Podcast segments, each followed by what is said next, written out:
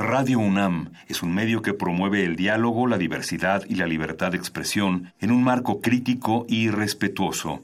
Los comentarios expresados a lo largo de su programación reflejan la opinión de quien los emite, mas no de la radiodifusora.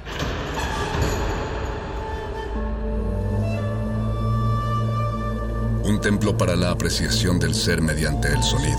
mediante el sonido. Para nosotros. El sol sale durante la noche.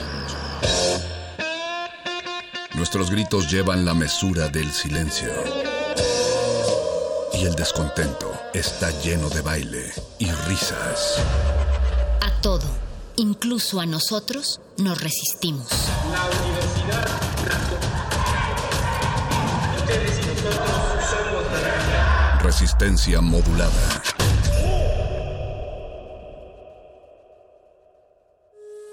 Todo sonido ejecutado es una imagen en la mente.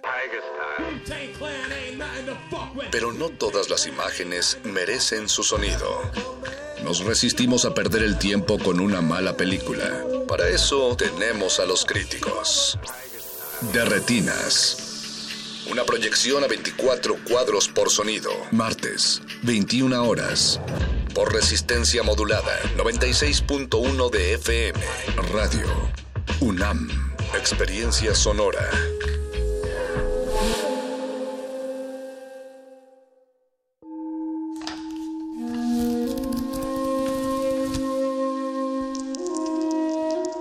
En este sótano la vida es como el Tetris. Si haces algo bien, desaparece. Pero tus errores se acumularán hasta hacerte perder.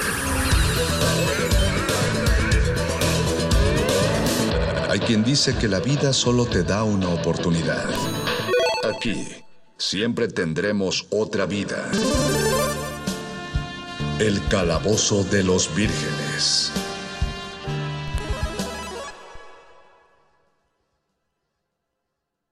Muy bien, empieza. De pantaloncillo rojo con marca de 46 victorias y 0 derrotas. El indiscutible campeón de esta casa, el aguerrido Bart Simpson. ¡Bravo! ¡Uh! Y de calzoncillos púrpura con marca de 0 victorias y 46 derrotas. Ah, corregimos, humillantes derrotas. Todas ellas por knockout. ¿Tienes que hacer esto siempre? Homero Simpson, la pera loca humana. No, por favor. Ah, son no. tres segundos, nueva marca. No, ¿eh? no, no, no estoy acabado aún. Levántate, levántate. Hola, amigo, ¿volviste? ¡Esquívalos! ¡Ay, esquívalos! Eso, eso, ¡Agáchate! eso es. ¡Un momento! ¡Un momento! ¡Ay, no, no puedo! ¡No! ¡Vamos! ¡No! no, ¡Ahora no! ¡Marcha! ¡Ahora no!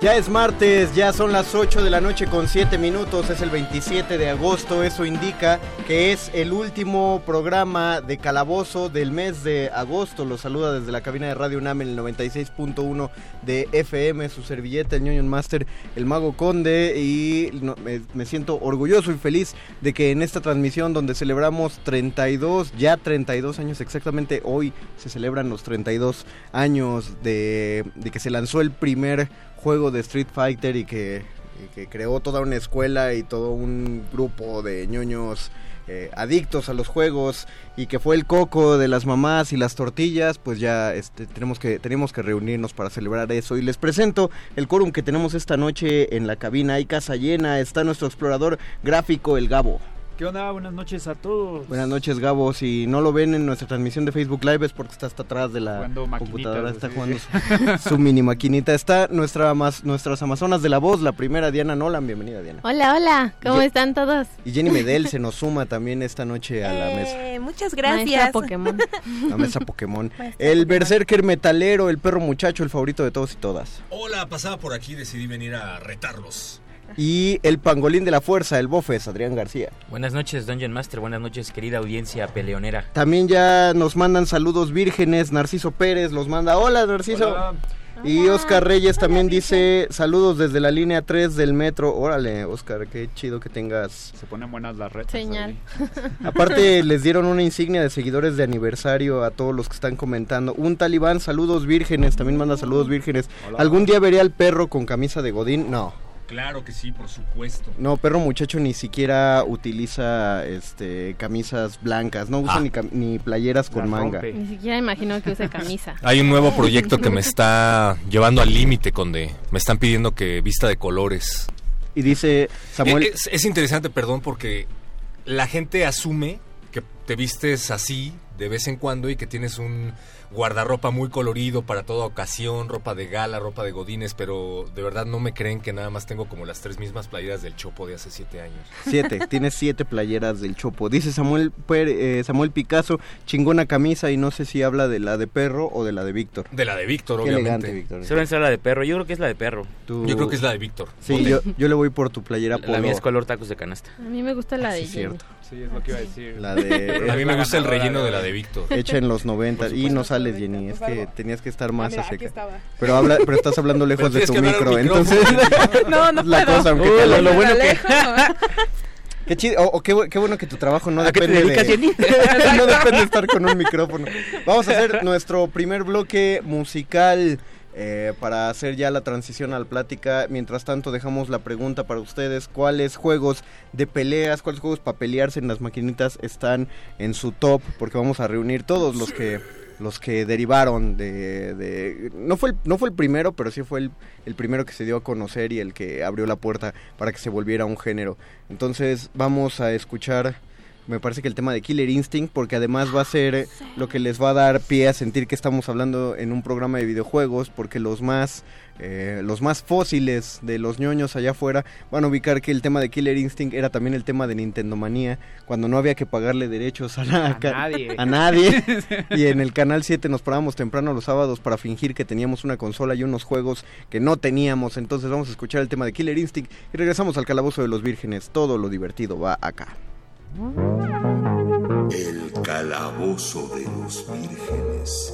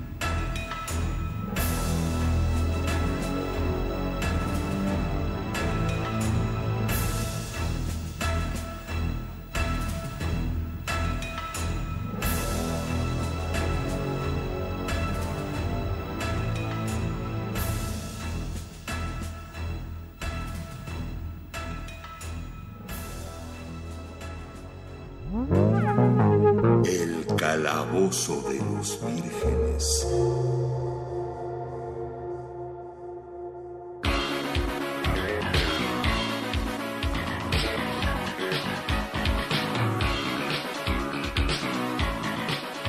La Lolui ya le está pegando a Mauricio en el puro espíritu de Street Fighter porque pues claro, como él viene de Venezuela, se está enfrentando a un mexicano, ya cuando lo deje desmayado no sabemos a qué país se va a ir. arreglen esto como se debe en un arcade. Dice Oscar Reyes, eh, ah no es cierto, estaban hablando de las camisas de perro muchacho. Narciso Pérez, Blanca, el más chingón, si fuera real no dejaría que quemaran su casa. Arlen Siu Pereira, Mortal Kombat. Carlos Agustín Córdoba Flores, para Street Fighter recomiendo ver el anime de High Score Girl, un inmejorable trabajo de animación que hace homenaje a este juego de peleas y a muchos otros juegos de arcade. Ya llegamos a hablar Oye, pero, hace hay- varios programas. pero hay un anime oficial de Street Fighter y era muy bueno. Sí, el japonés era muy bueno, Sí. porque hay dos. Y las películas también eran buenísimas. Las películas. Animadas. eh. Digo, la- las otras son. Está padre verlas. Los animes, Sí, porque había una sí, versión estadounidense que era chafísima. Sí, la, a- el- la caricatura de Street Fighter eh, norteamericana estaba hasta censurada. O sea, ellos la Ah, hicieron sí. y ellos mismos censuraron su, pre- su propia Típico caricatura. de ellos mismos. Por, por la sangre y por los vestuarios, por ejemplo, eh, eran muy escotadas las ropas Ah, de ya las chavas. entiendo, cierto. En la versión japonesa y en americana fue cuando empezaron a poner los cuellos altos. y- Por cierto, me encanta cuando en los videojuegos te dejan cambiarle el color a la sangre. Así como para, bueno, si es verde ya, ya, Ya no es ya, ya es un ya. poquito más tranquilo. Oigan, una, una- una duda. En la película eh, live action, ahora con ese término nuevo, de Street Fighter, corríjanme, ¿salía Raúl Julia? El que Era- la hizo de era M. Homero Adams? Bison. Sí, Ujú. ah, ok, sí, entonces sí recuerdo eso. un, un- un personaje que demandaba muy poco de él y que aún así él trató de hacer lo mejor que pudo con él, pero... Lo echó a perder. igual. No, no lo echó a perder, la película era mala en sí. Yo me acuerdo era otro peleador. que la pasaban en el 5 a altas horas de la noche. Bueno, para mí entonces eran altas horas de la noche. Y recuerdo que yo quería ver a Blanca porque desde el inicio te anuncian que va a salir Blanca. Y me acuerdo que me estaba durmiendo con la película de lo aburrida y mala que era, pero yo me resistía a que se a quedarme dormido porque En- quería ver a Blanca y cuando por fin iba a salir Blanca, llegaban los eh, bloques de anuncios interminables y siempre me quedaba dormido. Dos veces me quedé dormido y nunca la vi. Cine Ah, de permanencia voluntaria. Igual no estaba padre, porque sí. aparte cuando la pasaban en el 5 era sus sábados de videojuegos. Entonces te aventabas al mismo tiempo Street Fighter que Mario Bros.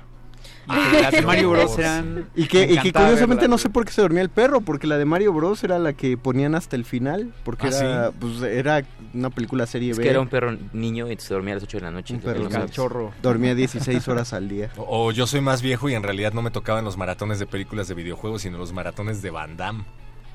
Puede Y ser. ponían Street Fighters ahí como colada. ¿Quién ser. sabe? Porque Van Damme, Van Damme tiene su- sus tetralogías, entonces Puede ser, puede ser. las aventaban todas parejitas. Se lanza en 1987 Street Fighter, el primero para arcade de la compañía Capcom y que le empezó a dar su primer renombre y pues sí, tu- fue popular, pero el, el juego que la rompió fue la segunda parte de Street Fighter, Street Fighter 2, que ya lo hablamos una vez cuando tuvimos al maestro arregla consolas Es cierto. aquí en la cabina. Maestro que arregla consolas. No me acuerdo el nombre. Era un nombre, era un nombre raro, era... Ahora me acuerdo. A ver. Ahora me acuerdo, o sea, sigue no, pues ahora te acuerdas. No, y, que- y- y que era un juego que no estaba pensado para que lo distribuyeran en México. Sí, No, llegó pirata. Llegó piratón, todas, todas las copias Artemio. de Street Fighter. Ah, Artemio. Sí. ¿Artemio qué? No me acuerdo el apellido, pero el nombre sí. Ay, pero que eh, un nombre raro y dices Artemio. No, no, serio. Casiodoro. No, Chequen esos datos. Chequen esos datos, no, no andes pejeando, Víctor. Y, Perdón, perdón. este, Me siento ofendido.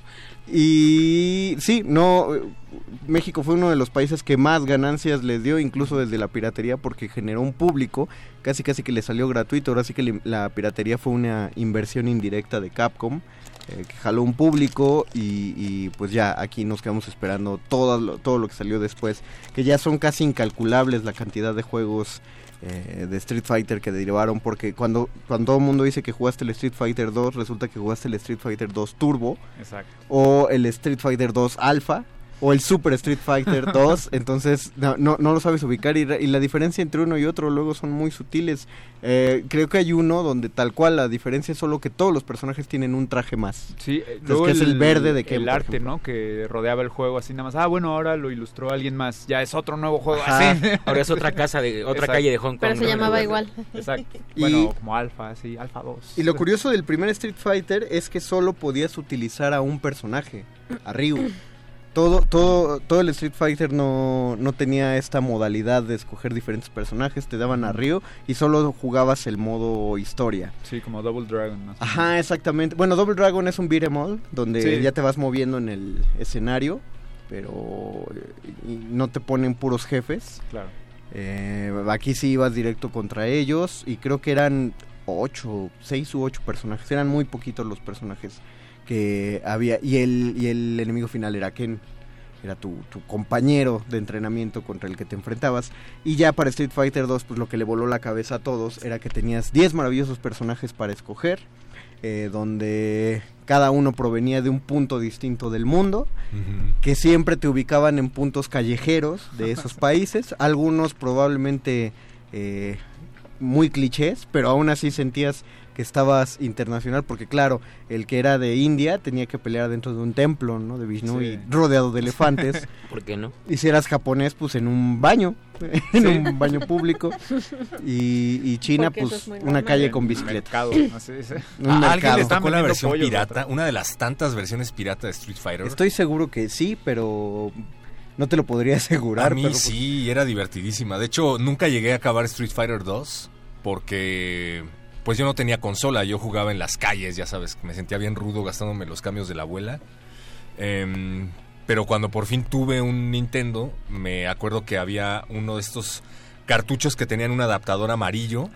y ahí decía que venía Street Fighter, pero en realidad no, se llamaba Super Fighter. Super Fighter. Mm. Y era, pues, tenía una buena jugabilidad, de eso sí me acuerdo bien. Llegué a acabarlo varias veces con, con Vega. Bueno, no me acuerdo cómo se llamaba, pero era la versión pirata de Vega. Pero sí le pusieron Vega. es lo que te digo, no recuerdo exactamente. Que bueno, en el original también los nombres variaban, ¿no? No, Dependiendo con B de del- burro. del No, país. solo tres. Tre- tres, este, tres nombres cambiaban, que eran los de Vega, por eso preguntaba si se llamaba Vega. Los de Vega, No los de. Sagat y los de M. Bison. En Bison. Nosotros lo conocimos como Mayor Bison, o Mayor Bison, pronunciado en chilango básico. El Bison. Porque, o el Bison, porque era un militar de... ¿Alguien se acuerda de qué país era? Debe sido algún Buena país de Europa del pregunta. Este. Era, de era, Era de Ta- tailandés, Era tailandés. cierto. Pero tenía que ser un, un líder eh, militar, socialista de algún país exótico. Hoy sería era- venezolano. Hoy sería venezolano. Él, él y Sagat eran de, de Tailandia, pero entre Vega, M. Bison y. y, ah, ¿cómo? Eh, y Balrog. Balrog, sí. Balrog. Se, se rotaron los, los nombres porque Balrog originalmente se llamaba M. Bison, M. Bison se llamaba Vega y Vega se llamaba Balrog. Ok. De alguna manera Balrog le sonaba español, lo cual era un nombre adecuado para Vega. Y el boxeador se llamaba M. Bison porque en realidad se llamaba Mike Bison. Por eso Mike Tyson. por eso, por eso es igualito, por eso le falta un diente, por eso tiene el cabello corto, por eso, por eso es negro, porque te, querían que fuera eh, eh, Balrog, que fuera un- la versión digital de Mike Tyson, pero pues Mike Tyson no lo, no lo aprobó, no, tampoco sus, sus directivos, entonces eh, dijeron, chin, pues ya lo programamos, ¿cómo le hacemos? Cambiamos el código y lo rotamos, rotan los nombres de los tres y el que salió ganando ahí fue Vega, porque pues el nombre le, le queda más, ¿no? Al, al ser español, que era mi favorito de niño, Sí, era el más rápido. A mí me gustaba mucho porque era rápido. pero pegaba muy débil. Pero tenía un trinche. Exacto. También- Pero también era su guapo. nivel era muy interactivo, ¿no? O sea, como que era de los niveles donde te podías Claro, subir a la pero reja tenías un que saber, tenías Sí, que saber no, cómo exacto. saltar a la pared y luego saltarte a la Era como reja. saltar de la orilla, o sea, de la pared, del límite del para salirte un, de la un límite muy surreal porque si lo llevabas hasta la derecha y saltabas a la izquierda, te colgabas de la izquierda, pero en teoría ahí no había nada. Sí, ¿no? Era Solo el límite de la pantalla. Personaje del infierno que cuando peleabas contra él como la inteligencia artificial era invencible y era súper rápido, pero cuando por fin lo podías utilizar era tieso ¿Por y qué es tan débil?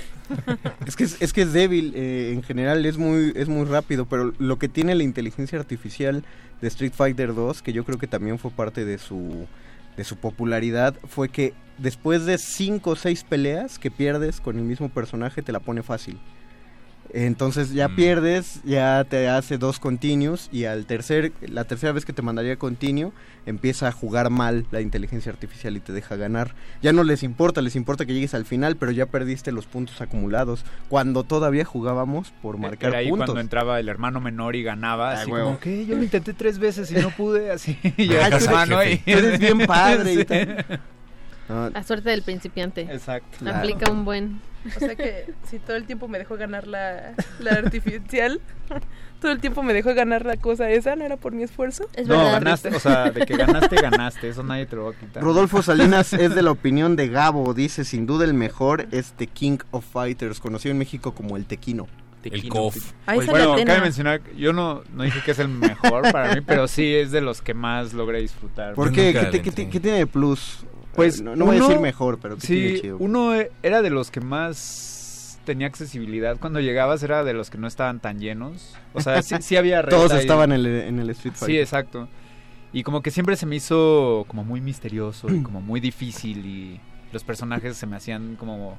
Ah, los quiero entender, ¿sabes? Como que de- tenía un trasfondo para mí que nunca logré capturar y eso me llamaba mucho la atención. Pero también eran internacionales los, los tequinos. Mm, No, era, sí se centraban en como asiáticos, todos más o menos. O sea, creo que sí había de distintas regiones y todo, pero no era tan eh, tan importante como en Street Fighter. Pero buscaba ser la competencia de Street Fighter. Sí, ¿no? definitivamente. Todos los demás Y juegos buscaban ser Yo la digo que fue una buena competencia. O sea, Fue logró buena establecer su propio así. ¿Sabes cuál es el problema con King of Fighters? El diseño de personajes, al no ser como tan variado, Ujú. sí cambiabas el... Era más ponqueto, poco la. Era más ponqueto, pero pues realmente no encontrabas una diferencia entre uno Sí, y otro no. a primera vista. Exacto. En cambio, por eso todos de niños jugábamos o con Blanca en Street Fighter, o con Blanca o con Vega, porque tenían garras, porque uno sacaba electricidad. A mí me gustaba porque uno Blanca tenía y un Dalsim. trinche. Dalsim, ajá. Dalsim Sí. porque se estiraba. Sí. Eh, nadie, na- no, no escogíamos a Zangief porque solo pensábamos, ah, pues está muy tosco y De si hecho, era más High lento. Score Girl ella usa a Zangief todo el tiempo. alguien que sabe usar a. Zangief Sí, es... no. ¿Nadie usaba Chun-Li? No. no. Las niñas. Las niñas. Es que eso era interesante. Sí, no, es que sí, eh, o sea, en el momento así era, pues está Y te para... relacionas. Pues juega tu hermana. Porque yo, yo el primer juego de pelea que jugué fue el, el, el Killer Instinct. Y a Oh. mí me gustaba mucho usar a Orchid. Claro, y era la... Era, Orchid Era, la, única, ¿no? mujer en, en el primero. Pero aparte en Killer Instinct también eh, igual uno se iba por los... Bueno, ahí tenía más raros que otros, o sea, tenía el esqueleto. A mi hermana le gustaba Spinal. No, Spinal, perdón. Spinal. No, He-Man.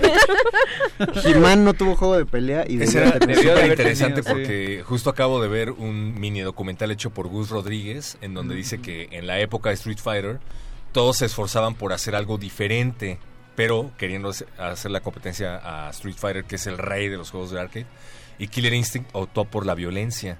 Por la violencia y los monstruos. Los, sí. Y combos Los interminables. Fatality. Combos intermi- No, los Fatalities son Bueno, de Mortal de- de Kombat. El famoso cu- cu- cu- cu- cu- Combo Breaker. Sí, que creo claro. que con eso ya pudieron sacar en Sí, alto a Killer Y Instinct. se, y se vuelve icónico, ¿no? O sea, eso lo recuerda. Se volvió además un meme, o además de un meme sonoro se volvió un meme. eh, pero a mí siempre se me hizo más violento Mortal Kombat. Killer Sí, ahí se la llevan. ¿Sabes qué me, me, me hizo, se me hizo curioso? Me impactaba mucho la versión de 64. Cuando lo vi por primera vez se veían súper reales los personajes que se me iban a salir de la Sí. Bueno, pantalla. Y ahora lo vuelvo a ver y digo... Las gráficas, todo chafa. ¿Sabes? A mí me pasaba, ¿se acuerdan de Virtual Fighter? Uy, me Ah, sí. uno que eran así básicamente puros polígonos. Eran puros polígonos, pero, pero- es- era como el equivalente de Mario 64, así de, oh, un juego de pelea en En 3D. Era de 3D. los primeros que ya que ya te podías mover. se en- movía la ajá. cámara y cosa que te mareaba un montón Sí, porque no. estabas acostumbrado a la pelea en dos dimensiones. A ver si lo ubico. Sí, bueno, pero ahora que mencionas a Mario, me gustaría decir que odio Smash Bros. ¿En serio? Pero eso es Jennifer es campeona. De hecho, yo diría que ese sí es de los Usando mejores Kirby. juegos de Ah. pelea. Digo, más allá de la estética, o sea, porque sí involucra mucho como Exacto. un estilo en Asesino. particular de estética, como de personajes de Nintendo y así, pero yo creo que es de los juegos que más te permite juntarte con gente a Es que el perro lo odia golpes. porque no le entiende. No le entiendo nada. pierde. Se desespera. No, no, no. Y Y pierde. pierde. Desde que me invitaba mi amigo Rico a jugar 64 a su casa en el Smash Brothers, no le, no le agarraba la onda y se desesperaba conmigo. Y a la fecha, el, el, El Switch Smash no sigue es lo sin. tuyo. Lo que pasa es que el Smash tienes que aventarte a pegar luego, luego, pero tú eres de los que empieza la pelea y empieza, a ver, espérame tantito, espérame tantito, con este me agacho. A mí ¿Con cuál también, pateo? No, no, no. A mí sí me late un poco aprenderte combos y como. Sí, pero Smash sí eso- es más como de. pero juegas de solo, timing, ¿no? pero sí, bueno. O sea, si quieres perfeccionar tu técnica, juegas solo. Pero sí, me hace en cualquier juego, si quieres perfeccionar tu técnica, Claro. es solo. En todo, Gabo, en todo. Si quieres perfeccionar tu técnica, No, primero no es solo. cierto, hay unas que no. En la plática. Hay ejemplo. unas que en la plática, por ejemplo. Tenemos más El comentarios. debate. Exacto. Dijo Hugo Irineo Artemio. Siempre. Balrog también cambiaba. Apolo Degel, saludos vírgenes. Bienvenidos Hola. sean. Para mí una triple amenaza en arcadias favoritas. Street Fighter, Mortal Kombat y of Fighter. Y como verán, no tengo favoritismos. Qué chido. Hugo Irineo, Mike Tyson, ni enterado estaba. Apolo Degel, Vega y Sagat, con los que me las partía chido. Casi nadie usaba Sagat. Y era muy fuerte. mucho, sí. Porque era alto. Y tenía el... No, y sus Era alto ataques y que era muy alto. Los tres niveles. así, Exacto, a eso me refiero. Y Bajo, medio y alto. sí, ah. la patada baja atravesaba media pantalla. O sea, si ya cruzabas el límite de la media pantalla, eso Sí, no. ya era un chorro. Oye, no veo fans de Ryu, ¿eh? Qué bueno.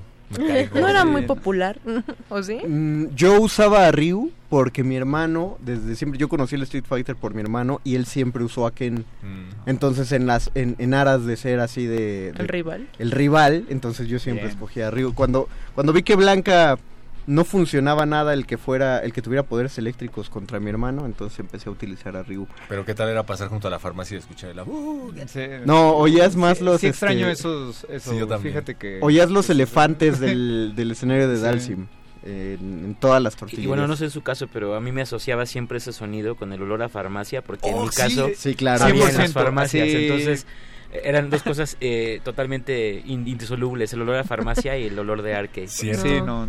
definitivamente estoy de acuerdo contigo. Así, las farmacias.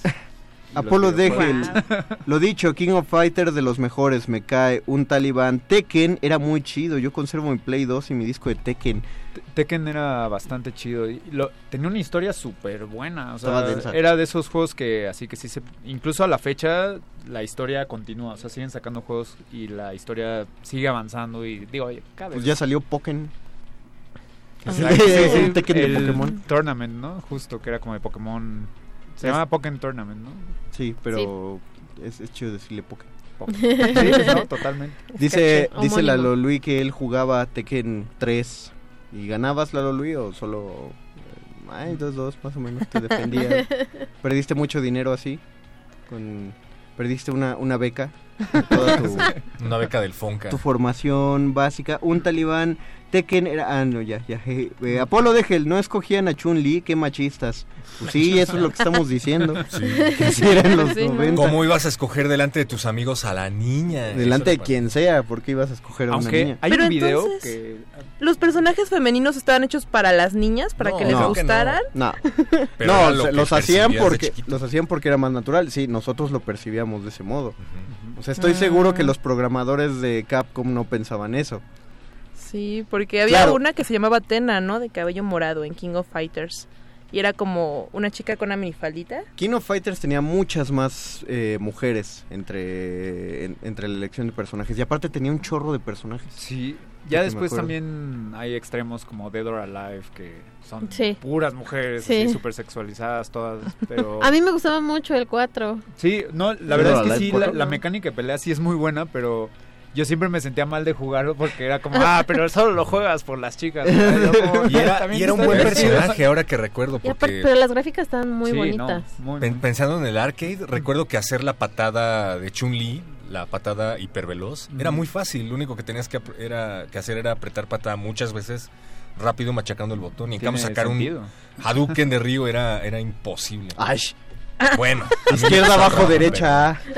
Imposible. No era ¿Cuál tan- imposible? Mira, era ta- es tan posible que después de Street Fighter 2 todos los juegos de pelea, Exacto. todos tienen La al menos luna. un personaje en el cual tienes que hacer la misma combinación y U. disparas algo. La U. Atrás, abajo, adelante, golpe. A mí me costaba mucho trabajo. ¿Cuál es la combinación más difícil de un juego de pelea? Yo digo que los fatalities de Mortal Kombat. Sí. Pues esos lo- los requieren sacábamos. tiempo. O sea, Tiene- de tienes- esperarte entre un movimiento y otro, te tenías que esperar como un segundo y cosas así. Si lo hacías mal, acababas pegándole al otro y ese Ah. era el fatality. Nada más le dabas un puñetazo. Sí, yo recuerdo que, que tenía amigos que era así de, mira, mira, mira. Y entonces lo buscaban en alguna revista o en algún lugar que la Club. tuvieran. Y entonces era así de, bueno, ahora déjate pegar. Y, y entonces era, pero para que los pudiéramos ver todos. Mis amigos, mi, mi primo y yo en este, en el Mortal Kombat 3, el Ultimate, teníamos una libreta con todos los fatalities Ah, qué chido. eh, anotados. Porque aparte, Ah, lo, sí. lo que tenía de chido el Mortal Kombat, el Ultimate 3, es que si lo pasabas, desbloqueabas una opción en los eh, de, de las opciones del menú, donde podías ver una cinemática de puros fatalities. Oh. Eran como 10 minutos de los fatalities de todos. Pero también desbloqueabas una función donde cuando ya era el momento de aplicar el fatality solo tenías que apretar L o R y se hacía solo el fatality, el que tú escogieras. el También L con los R. controles turbo y así de pélica. Ah, los- que, que te dejaban así. Los- esos controles eran chidos para Chun-Li, para Honda y para Blanca. Porque sí. eran los que se activaban con velocidad. Vamos a oír una otra rola, vamos a hacer otra pausa en esto. Síganos diciendo cuáles y por qué son sus juegos pro de papelearse con sus compas. Y Saliendo de aquí nos vamos a echar una reta, ¿o qué? yo los Eh, invito a mi, yo los invito a mi casa. Va. Los invito a mi casa, echamos una reta de Street Fighter y de Guitar Hero, porque Gabo ya lo que dijo me sonó a, ¿A mentira? eh, me, me sonó a reto. Ah, sí, definitivamente. Sas. Espero que sí lo hayas Y si sí jalan, porque luego se enfrían, si sí jalan, pues también se los transmitimos en vivo. Eh. amiguitos. Vamos a escuchar. vamos a escuchar el tema. Ahora, ¿cuál? ¿Cuál es Lalo Luis? Porque se... Ah, vamos a escuchar justamente el tema de los héroes de King of Fighters, porque encontré entre los comentarios. No ubico tanto el soundtrack, pero entre los comentarios de internet encontré que era uno de los mejores temas del juego, así que pues vamos a escucharla. Estamos en el calabozo de los vírgenes y todo lo divertido va acá, celebrando 32 años de Street Fighter.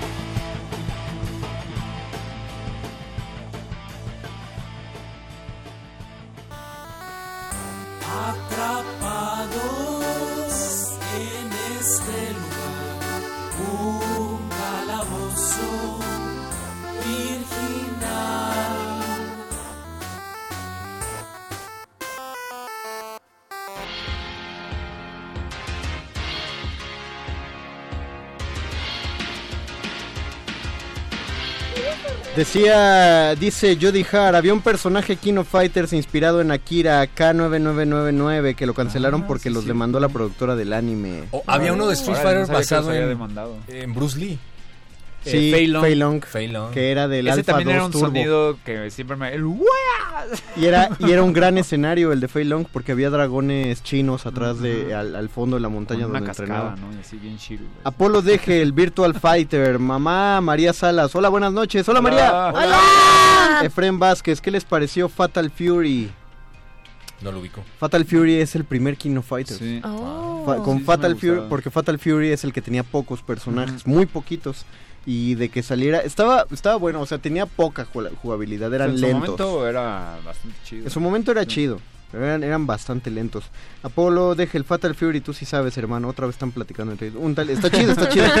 Un talibán, Ryu tenía una superventaja porque en la patada voladora siempre derribabas a tu contrincante. No me acuerdo. Oigan, me ofende que nadie esté mencionando Marvel vs. Capcom. Ya lo mencionaron arriba, pero lo, Ah. lo evité.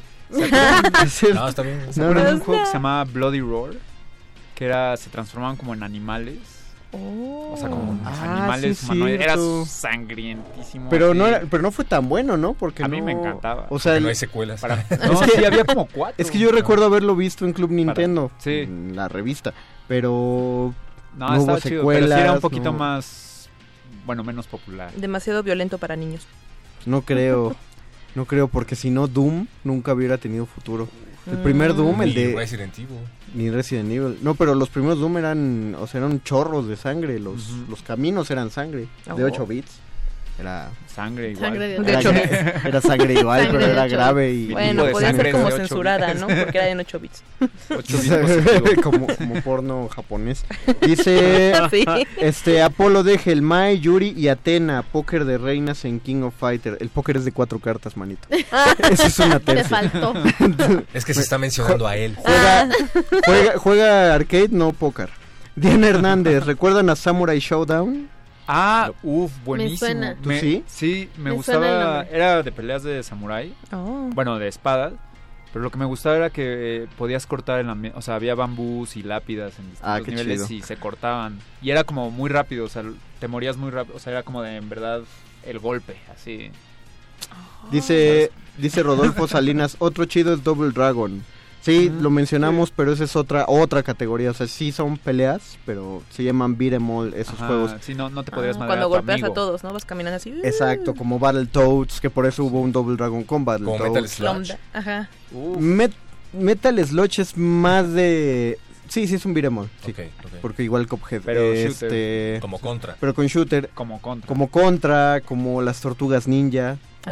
Todos. Había uno de peleas de las tortugas ninja. Sí, para sí, es cierto. Buenísimo. Eh, bueno, no sé si buenísimo, pero No, a mí me era, muy bueno porque aparte tenía personajes pues que tú nunca habías visto en las caricaturas y me acuerdo que tenían su propio Dalfin, Ah, su sí, propio cierto. Dalsim, el cromodomo, Sí, sí. que era un como una licuado, una una no una lavadora, una- un robot lavadora, robot, sí. pero se les tiraban los brazos y las piernas, el doctor Walter jugar Stockman peleaba, peleaban chido y aparte pues si escogías la misma el mismo personaje entre dos, lo mejor es que cambiaba de color. Entonces las tortugas se oscurecían más o es cuando podías pelear con el Donatello Café. Ah, eso me gusta. Hablando de ese tipo de cosas, Oh. creo que, digo, y para retomar un poco Marvel contra Capcom, me gustaba mucho cómo podías escoger a los personajes secretos, que tenías que hacer un recorrido Sí, por los claro. personajes para que te saliera...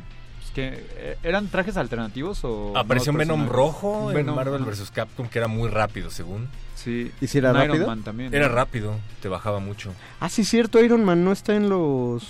Está los- War Machine, Está War está War Machine. Machine, pero no Iron no Man. Iron Man. ¿Y lo Digo que era desbloqueabas? como, o sea, había el color. Sí, un color Man, Pero desbloqueable. sí, no- ahora que lo pienso, no sé por qué era War Machine. Varo. Mm. Yo creo que el dinero de los Porque de nunca los entendí derechos. por qué Mega Man se llama Rocket. Rocketman, O- o Ah, X. porque en Japón Mega Man se llama Rocketman.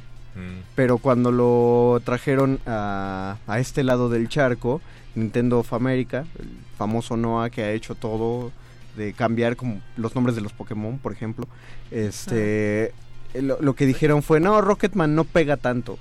Entonces vamos a ponerle un nombre como Superman o Ultraman. En el Algo último como Marvel, les, les quedaba un prefijo, entonces les... en el último Marvel vs. Capcom se llama X.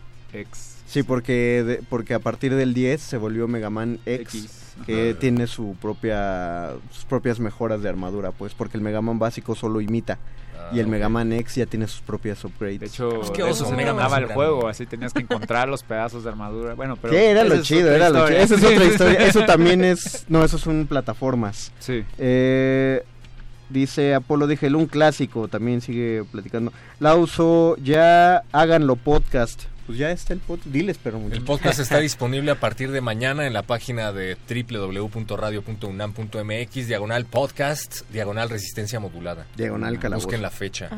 Paulino Monter, eh, bueno, ¿y qué me dicen de un Yori loco o una Leona loca en Kino Fighters 97? ¿A poco no era una joya? ¿Alguien jugó con el Yori loco? Mm, no me acuerdo muy bien de... Era el que desbloqueabas después de acabar con todos, Ya. que nadie te dejaba usar porque un golpe te bajaba un cuarto de vida. Mm, Wow. Sí, pues suena, lo- o sea, suena bien. yo solo con Atena y yo. Era, usa- era, era usar a Mewtwo en los Ah, primeros ah. juegos de Pokémon. ¿Se acuerdan de Soul Calibur? Bueno, Sí, saliendo. justo iba a decir, es bueno. yo confundía los primeros Smash con Soul Calibur porque era como lo mismo. Yo decía, este es Link, ¿no? O sea, iban Link algunos personajes. Soul Es que- Calibur. Cada es que juego tenía un invitado. Soul Calibur, sí tenía, tienes razón Diana, se basa en una cosa de Smash. Soul Calibur son los personajes de otros videojuegos, pero que usaran espada. Pero Ah, lo- algo que se me hizo muy chido, por ejemplo, para las distintas consolas, eh, invitaban a distintos, bueno, invitaban entre comillas a distintos personajes. Está el señor Link Sí, está aquí. eh, Ah, ya llegó. Ah, ya llegó el invitado. eh, justo en una consola salía Link y en otra salía Spawn con un hacha. Ah, wow. Y, Ah, o sea, como que no dependiendo de qué consola tenías. Bueno, eh, fue un arma con filo, pues. Exacto, sí. Porque sí había variaciones. eh, y sí, era el que tenía una katana, el que usaba dos cuchillos. Eran, eran varios. Había uno bien raro que estaba como todo vendado, que tenía como dedos de cuchillo y se contorsionaba bien raro. No me acuerdo ese de qué juego es, pero sí Eh, recu- Soul sí- Calibur también. No, Ah, no, o sea, originalmente, ajá, sí, desde no, dónde tampoco. salió. Ana Jiménez, hola, hola vírgenes, pueden Hola. saludar a mi niño Naum, ayer fue su cumpleaños. Hola, Naum. Feliz cumpleaños, Naum. Feliz cumpleaños, Naum, qué bueno que sigues viendo esto. Juan Carlos Yescas González, el de las Tortugas Ninja Tournament Fighter, se llamaba, sí, cierto. Ah, lo Bien jugar. hecho, Juan Carlos. Sí, está bien chido. Un emulador ahí en tu compu. Ándale. Digo, no Oh, por Oye, incitar los la Mugen, tenemos que mencionar los Mugen. Ah, mira, R- Rafael de la Torre, hola Virgos, mi top 1 Killer Instinct, 2 Mortal Kombat 2, 3 Street Fighter 2, 4 World Heroes Perfect, ese no lo ubico, 5 Me suena Tekken como- 3 y 6 Time Killers. Ah, Time Killers Time Killers chido. ¿Cuál dijiste que había que, que- que Los- decir? Los Mugen. O sea, los personajes descargables que puedes Exacto. programar para tener tu pelea entre Sella de Pegaso contra Shaggy. Goku. así. contra Goku Shaggy. o contra Ryu. Sí, no, contra lo, padre de eso era que era como un open source de juegos de pelea. O sea, en emuladores, eh, la gente armaba sus sprites de, de los personajes. Entonces tú podías descargar a un personaje que alguien se había armado. Ah, wow. Y ahí sí ya, pues las licencias y el dinero. Sí, eran no- versiones no, no piratas entraban de en los juego. arcades, pero era divertidísimo ver a los personajes eh, metidos en una licuadora. O sea, te podías rifar a Spider-Man contra, Los verdaderos Smash Brothers. El- el- el- el contra Smash. Raiden. Ándale. Sony, PlayStation también intentó hacer su propio Smash Brothers, ¿no? Ah, sí. Y que le fue de lo De hecho, ahorita está es como el J-Stars que decíamos de, de anime. Pero sí, al principio intentaron hacer uno y... No al principio, fue hace poco. Hace Oh. poco, sí. Había uno hace mucho también que... O tal vez lo- era un... muy- ¿Alguien jugó la versión de Mario Kart de PlayStation? Nunca. Era Rocket, era un zorrito que andaba en un coche. No, nadie. Es muy No. divertido. ¿No era como Crash? ¿No es Crash Team Racing? Ah, Crash, tienes razón. Yo no era Crash. Sí, es Crash Team Racing.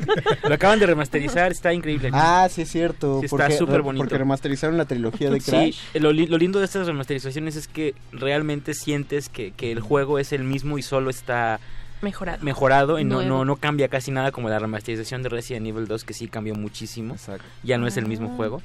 Pero, pero sí, es, eso es otra cosa muy, muy, muy interesante. Hugo Irineo dice, en Samurai Showdown también podías quitarle el arma al oponente. Ah, sí, cierto. Ana Jiménez, a mi esposo le gusta Darkstalkers.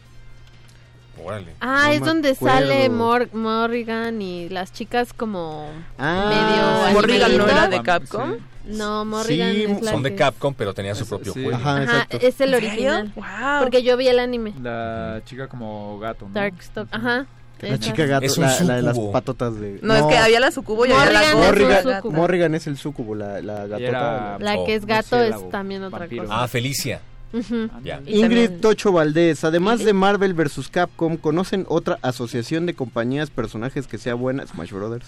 Recuerdo que Mortal Kombat vs. DC es uno de los peores juegos ever. A mí sí me latió. Incluso el Jump Force, donde sale Dragon Ball, Naruto y One Piece, no funcionó. A mí tampoco Ah, me justo encanta. estábamos no hablando. A mí la pero- verdad me gustó mucho porque las gráficas, yo me relaciono con los personajes porque sí los Claro. conozco y me gustaba mucho la dinámica, era muy rápido pero se veía todo muy claro, o sea, una de las cosas que más me, me gustó fue eso, las gráficas están muy bonitas. Bu- Bueno, las nuevas versiones de Injustice, no sé ustedes, corríjanme, tienen personajes que vienen de otras franquicias Están las tortugas No. ninja. y se vuelve interesante. No, Está, No, por pero las, ejemplo, las tortugas ninjas son de DC. Ah, es verdad. Sí, o sea... Como que los compraron, ¿no? Pues tienen su mm, cómic con Batman. Bueno, y la película ahorita. Dos cómics con. Batman y una, una película basada en O sea, los Power Rangers buenísimos. también son ¿De son de DC? DC. ¿Qué? Sí, porque de hecho el año, ponerlo. el año Salió un pasado... juego de pelea de los Power Rangers. Sí, no muy bueno. No, No muy bueno. pero El año pasado DC Comics publicó un DC semanal que era la Liga de la Justicia conoce los Power Rangers. Ay, Qué bonito. donde Brainiac y Lord Sword se unían. Oh, por Dios. Estaba buena la historia, nada más que estaba cursi y los dibujos tan feos. Bueno, pero está súper interesante poder jugar con Jason Voorhees, con Alien, Ándale, sí. con Predator. Sí, eh, yo me acuerdo que una, una de las cosas que me gustaba imaginar de niño era juntar todas las figuras de acción que tenía y fingir que todo eso era un, mismo juego de Un pelea. crossover en tu, en tu Ajá, cuarto. porque decías, no manches, Goku va a pelear contra dos caras. Entonces, que lo va a matar, pero, pero van a pelear. pero van a Pero se va bien. Mi, sueño es que arreglen sus diferencias y que un día podamos ver como en los cómics un Marvel versus DC, pero llevado al límite en juegos y en la pantalla. En películas, sí. Va a pasar, perro, tú. Sí, tú ya. Se sobre todo ahora películas. Warner seguramente va a ocurrir. Sí, sí, ven, dale seis años. No, tres. dale tres años y el ratón ya va a tener todas las, las Lo- gemas. los juegos de Naruto también son bien, bien buenos, sobre todo por las gráficas. o sea, es como ver el anime así, tal cual es como estar viendo un capítulo. Y en, en general la dinámica estaba muy bien bajada. Tienen ahora como ocho juegos, así, o sea, como que siguieron sacando el mismo juego mil veces, pero... a, mí- a mí eso me gusta mucho, los juegos estos de, de peleas, que pese a que avanza la tecnología y los gráficos se mejoran mucho, son muy fieles a los estilos viejos. Por ejemplo, el Claro. Caballeros del Zodíaco para Play 4, Mm, igual, o sea, aunque hay un potencial de gráficos increíble, sigue siendo este eh, tipo de juego muy... eh, Es muy, es muy sencillo de jugar. Sí, no, no sé cómo decirlo. Ustedes pueden ayudarme. ¿Cómo cómo se llama este tipo de imagen caricaturizada, quizá? No sé cómo Sí, decirlo. o sea, Sí. más bien el estilo es como, Ajá. como de Y lo- y lo anime, interesante justo es que sean Sí, juegos también me cuya- gusta la idea de que no se hagan 3D. Sí, cuya plataforma es, es muy interesante. Creo que pasa lo mismo que con Mario Bros. O sea, lo que han hecho ahora es, por ejemplo, Mario Maker, ¿no? Que, que es una sí. forma distinta de jugarlo, pero que sigue siendo la misma. Es decir, creo que son modelos de juego que, que realmente son atemporales, porque no importa la tecnología que tengas, hay cosas como Halo, como Sí. juegos así súper avanzados, y sigues teniendo, ¿no? Plataformas hay como Mario Bros. y juegos de pelea Exacto. como Street Fighter. Hubo, hubo un Street Fighter que fue pésimo y es de los peores Street Fighter que ha salido, que justamente lo hicieron en 3D Oh. y le metieron los Ah, movimientos de cierto. cámara y eran súper pesados los personajes. Era horrible porque transformaron esto que estás diciendo. También se llamaba Alfa algo, ¿no? Ajá, O- Al- Alfa Turbo Mega Turbo, 3, un- sí. una tranza así. Oye, ponle todos. Exacto, Sí. no, Se parece a, los promos de cable el- interdimensional de Ricky el Morty, de, ¿no? el de Fei Long sale en el Street Fighter. Alpha 2 A mí sí me gustaba ese y juego. Turbo. Sí, no, pero el de 3D es, es, es malo y por eso ahora los que han salido han optado por hacer este tipo de animación. Vamos a tratar de mantenerlo medio en dos dimensiones, pero agregándole Eh, es profundidades. un 3D, pero se ve plano. Ajá. Sabes que es raro, es como una... Sí, sí, no, de, de- distorsión de hecho eso, es lo que he notado, porque incluso creo que en la jugabilidad de, o sea, cambiar el tipo de, de modelo sería difícil para la jugabilidad, ¿no? Ahí se juega mucho con las sombras, por ejemplo. Sí, el chiste es llegar, o sea, me imagino que el punto de esos juegos es que no puedas como escapar realmente, ¿no? Es decir, Sí. tienes como que tener un límite donde llegas y ahí si te pasas, no importa, te van a pegar ahí. Entonces, eh, creo que eso también es importante para Ajá. garantizar que se puede jugar. Hay 40 comentarios todavía pendientes. Voy a ver cuántos puedo decir en un minuto antes de cerrar. Apolo deje el Marvel contra Capcom, contra Capcom. Ese fue mi Woodstock. Diana Hernández, World Heroes también era bueno. Fausto Rivero, Sun- Sunoko contra Capcom. Hugo Irineo, Megaman es Rockman en Japón. Apolo Digel, otro clásico de oro puro. Marco Armando Lerus Maradina. Hubo una época donde surgió el mito de que se podía jugar con un personaje secreto llamado Shenlong por una mala traducción de lo que decía Ryu al ganar una batalla. Rafael de la Torre, en Japón Megaman es Rockman. Sí, ya lo dijimos. Ana Jiménez, por favor, el perro le puede mandar a mi niño Naum una felicitación metalera. Le encanta Metálisis, perro. Naum, felicidades metaleras. Eh, Apolo de Gel dice mi hermano que luego hablen de otros géneros que juegos memorables como Pepsi Man. Uta. Pepsi Man. Bien. Lo único que eso hizo sobrevivir a PlayStation. Rafael de la Torre, en Mortal Kombat han hecho lo posible por traernos iconos de las películas de terror Sí. de los 80. Salen Jason, Freddy, Ash the Evil Dead, hoy sale Terminator y Spawn. Y de juegos de peleas extraños y chistosos está Clay Fighters, claro. ¿Cómo va a salir Spawn? 36 Yo me tercio, quedé. ¿no? O uno nuevo que es underground que se llama Terror Drum, reuniendo a los iconos del terror. Y con eso, por eso lamentamos, tenemos que despedirnos. Eh, no dijimos nada de Twitter porque no vino Paquito de Pablo y él es el único autorizado para utilizar el Twitter de la Resistencia. Pero agradecemos que nos hayan echado sus tuitazos. Muchas gracias, don Agustín Muli en la operación técnica. Gracias, Alba Martínez en la continuidad. Y gracias a la Lolui en la producción. Y sobre todo, gracias a todos ustedes que estuvieron escuchándonos del otro lado de la bocina y en nuestro Facebook Live. Gracias, Gabo. Gracias, los veo en las maquinitas. Gracias, Diana. Gracias, Jenny. Gracias, perro muchacho. Gracias, Víctor. Gracias, Dungeon Master. Ahora sí se hicieron una cadenita. Nos escuchamos el próximo martes a las 8 de la noche en el Calabozo de los Vírgenes. Todavía quedan dos horas de resistencia. Quédense a escuchar de retinas.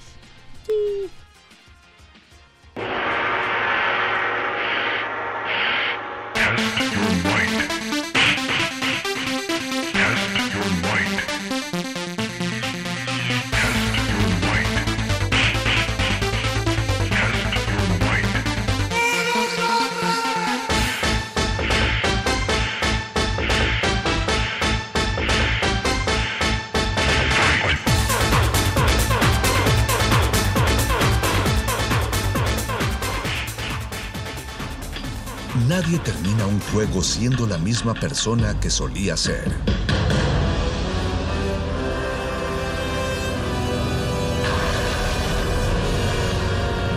Seamos alguien más.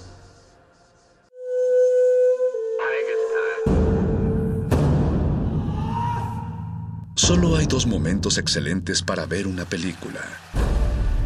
El primero fue hace 20 años, en su estreno. El segundo gran momento es hoy. De retinas.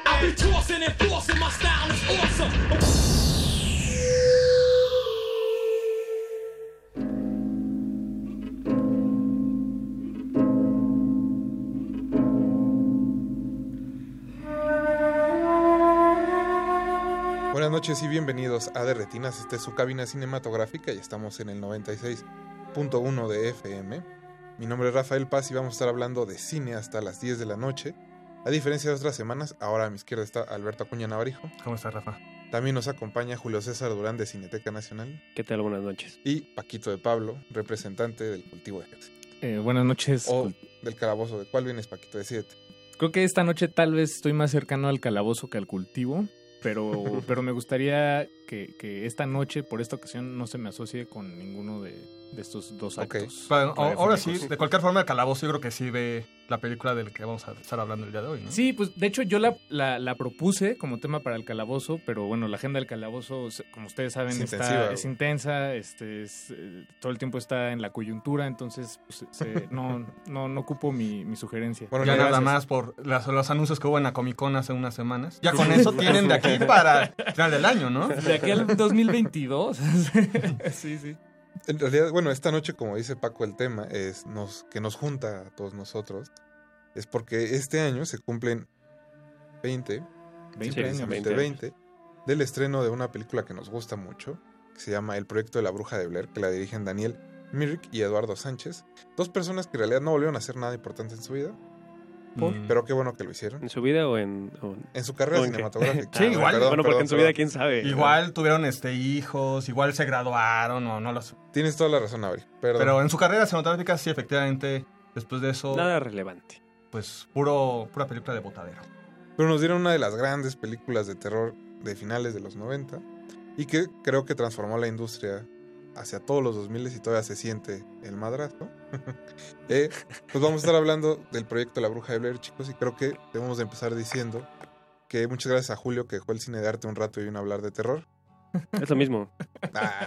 es lo mismo. Yo No vine todo- a hablar, no todos- yo vine a hablar así eh, de no cine todo de es el libro de imágenes de Godard también. Es que es igual. Es que tiene que ver. Es, es que sí. Parece que no, pero eso tiene que ver. A ver, explíquenme. Tienes la, la tesis También ahí. es found footage. Pero bueno, vamos a estar hablando de La Bruja de Blair y creo que para empezar le debemos decir al público si nos gusta o no. Paquito, tú sí eres fan. Sí, sí, soy fan. Sí, soy fan eh, y... ¿La viste en el cine? No. No, no la vi en el cine. Creo que la vi en Blockbuster. Sí, no, sí, la vi definitivamente en Blockbuster. Con eso ya somos dos que la vimos en Blockbuster. Julio, tres. Muy fan. En, sí, en, en Pirata. Ah, ¿Por qué? Porque han de saber los que, los que nacieron ya lejos del 99 que fue tan popular la peli que así rapidísimo salió, o sea, se podía conseguir en VHS. Está Bueno, muy rápido. Y creo que eso le añadía un poco a la calidad, ¿no? Sí, sí, sí. sí. sí. Mejoraba le, la le daba, experiencia. le- le daba un encanto así, particular, seguro. Y Alberto, creo que a ti también te gusta. Híjole, voy a hacer la, Eso. la, voz disidente aquí. No, yo la fui a ver al cine. Todavía alcancé a, verla. Todavía en el ahora extinto Cinemark, el Centro Nacional de las Artes. La primera semana, después de obviamente varios, varios este, meses de mucho ruido que se hizo alrededor, de lo que ahorita estaremos hablando, seguramente. Y pues la verdad, pues me quedé un poco aburrido, un poco decepcionado. Fui con mi hermana, fui con mi papá y los tres salimos un poco eh, cansados, molestos. Y creo que después de eso ya no pude recomendar ninguna o sugerir ninguna película eh, dentro de después de varios meses porque dijeron, "No, ya la última que nos recomendaste fue esa y vamos a vamos a ir mejor a ver otra película." Bueno, ahí todavía te faltaban un par de años, si no me equivoco, para empezar a escribir en Cinefagia. Exacto. Sí, todavía faltaría unos unos cuatro años. más o menos. Ah, bueno, pero ya casi. Pero ya estábamos. Ya Sí, estábamos. ya estabas grande.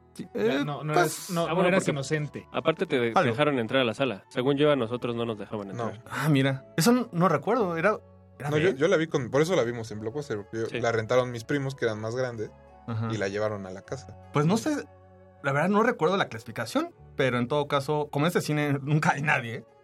Ah, bueno. También es una cosa. Bueno, ajá. Claro. Cuando era Cinemark había menos gente. Había menos gente. Esta diferencia, por ejemplo, de unos, un Cinemex, donde sí eran un poquito más estrictos. Todavía la fecha. Sí, sí, sí, eso sí. Todavía son estrictos en ese aspecto. Entonces, posiblemente tiene que ver eso que el cine al que me tocó hoy.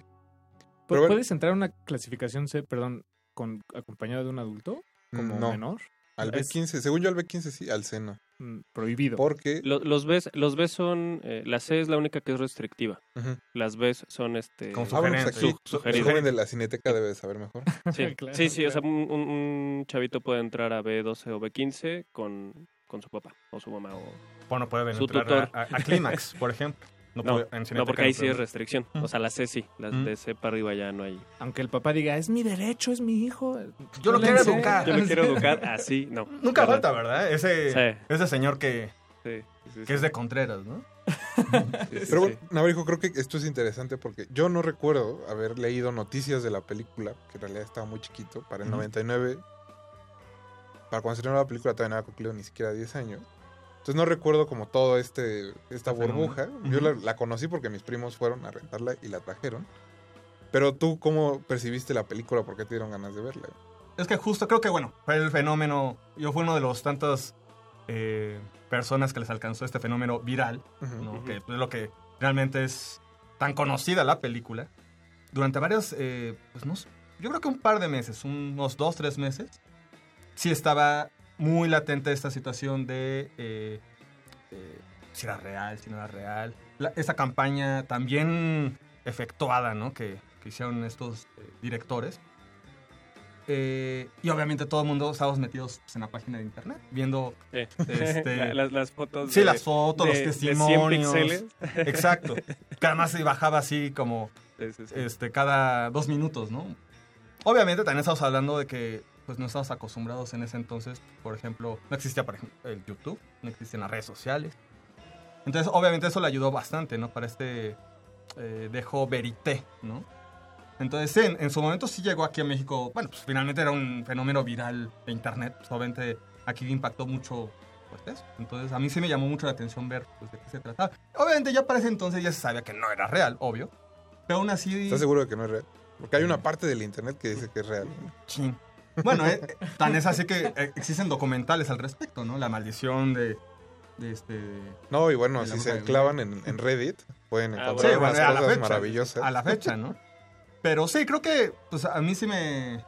Sí recuerdo perfectamente que por ahí de, que será abril, más o menos del 99, a partir de ahí, empezó con mucho ruido este, existía esta película.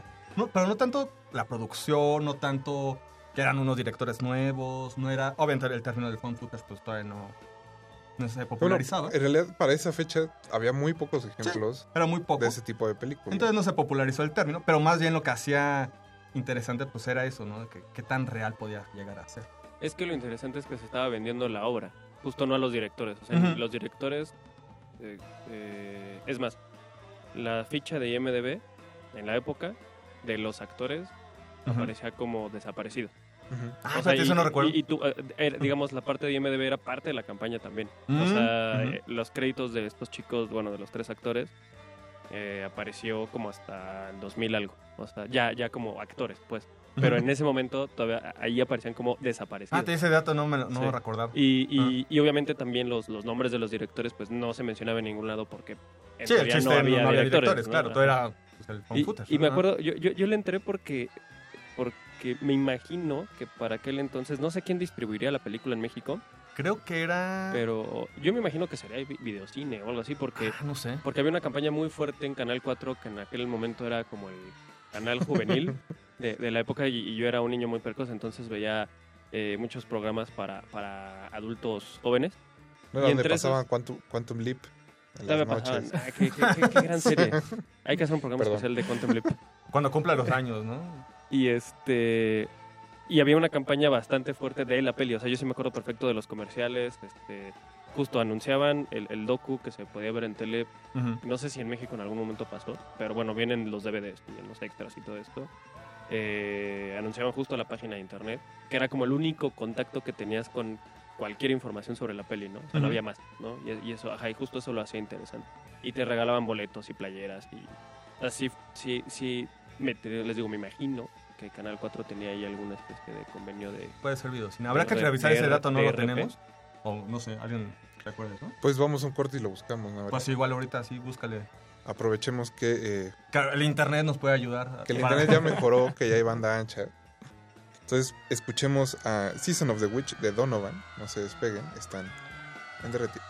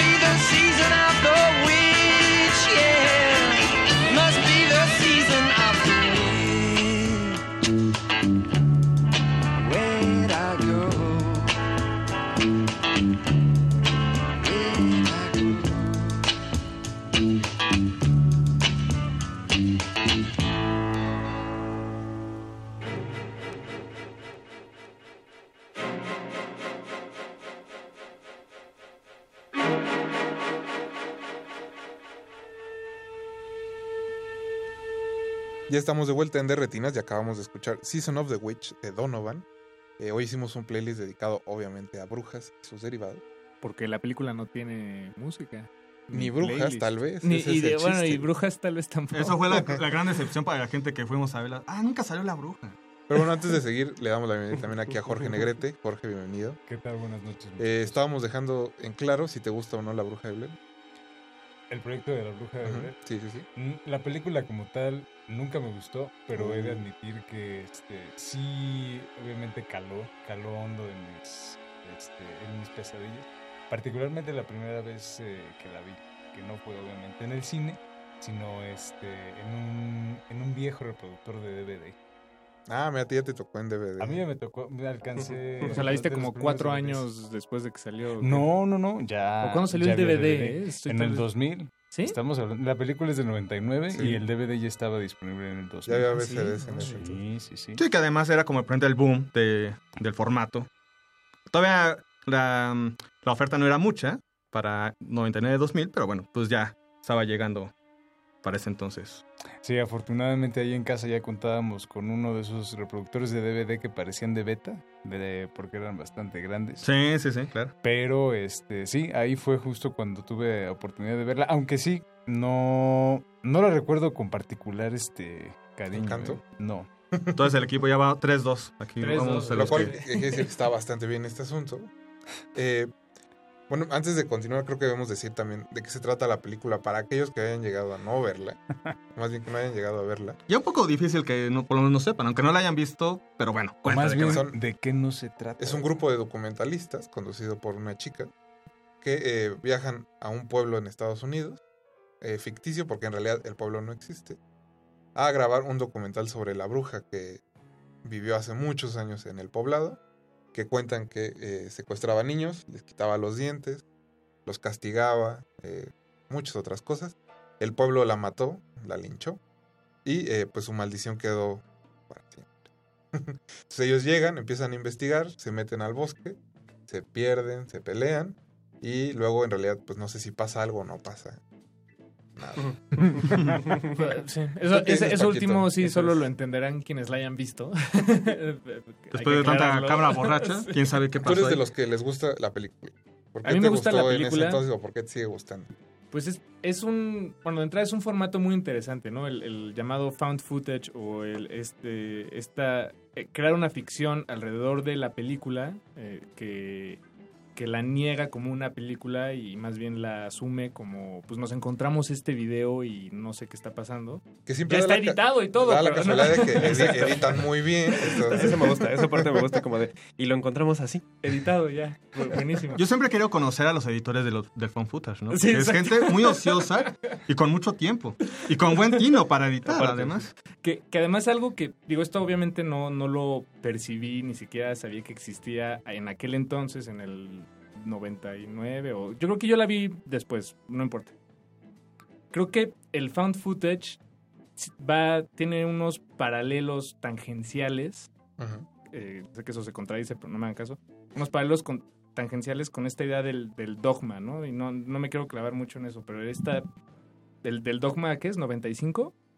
Entonces, es- esta idea de hacer cine con, con muy pocos recursos, con ciertas reglas, por ejemplo, eh, eh, que, que no haya música a menos que la música esté en la escena, ¿no? No haya este, soundtrack, no haya... Que haya cámara en mano. Que haya cámara en mano. el simple hecho de frente lo que mencionabas, Jules, de el- los nombres de los directores, ¿no? En su momento Ah, no claro. se Ah, exacto, Y que también es una de las partes del Dogma 95. Entonces, en, en cierto sentido, o sea, no es per se una película del dogma, pero, pero comparte características superficiales. No está tan este, lejos. De, no de está hecho, tan de hecho, lejos. sí. Este, de hecho, ellos la mandaron para tener su, su certificado. Ven que se supone que Sí, de la lista Lars von Trier y, y, Thomas y Winterberg, te mandan tu certificado de, ah, que cumpliste con todas las reglas. Y no se lo dieron porque la, un- la, la única regla que rompieron fue la del cine de género. De que no puede ser una película de género. Ah, ¿en serio? Pero ¿Pero sí. quién dijo que era una película de género? Ah, ok. Bueno, eso, eso es interesante. Ahora, en tu caso, ustedes dos, Hmm. no les gusta la película. ¿Por No, qué no les no. gustó?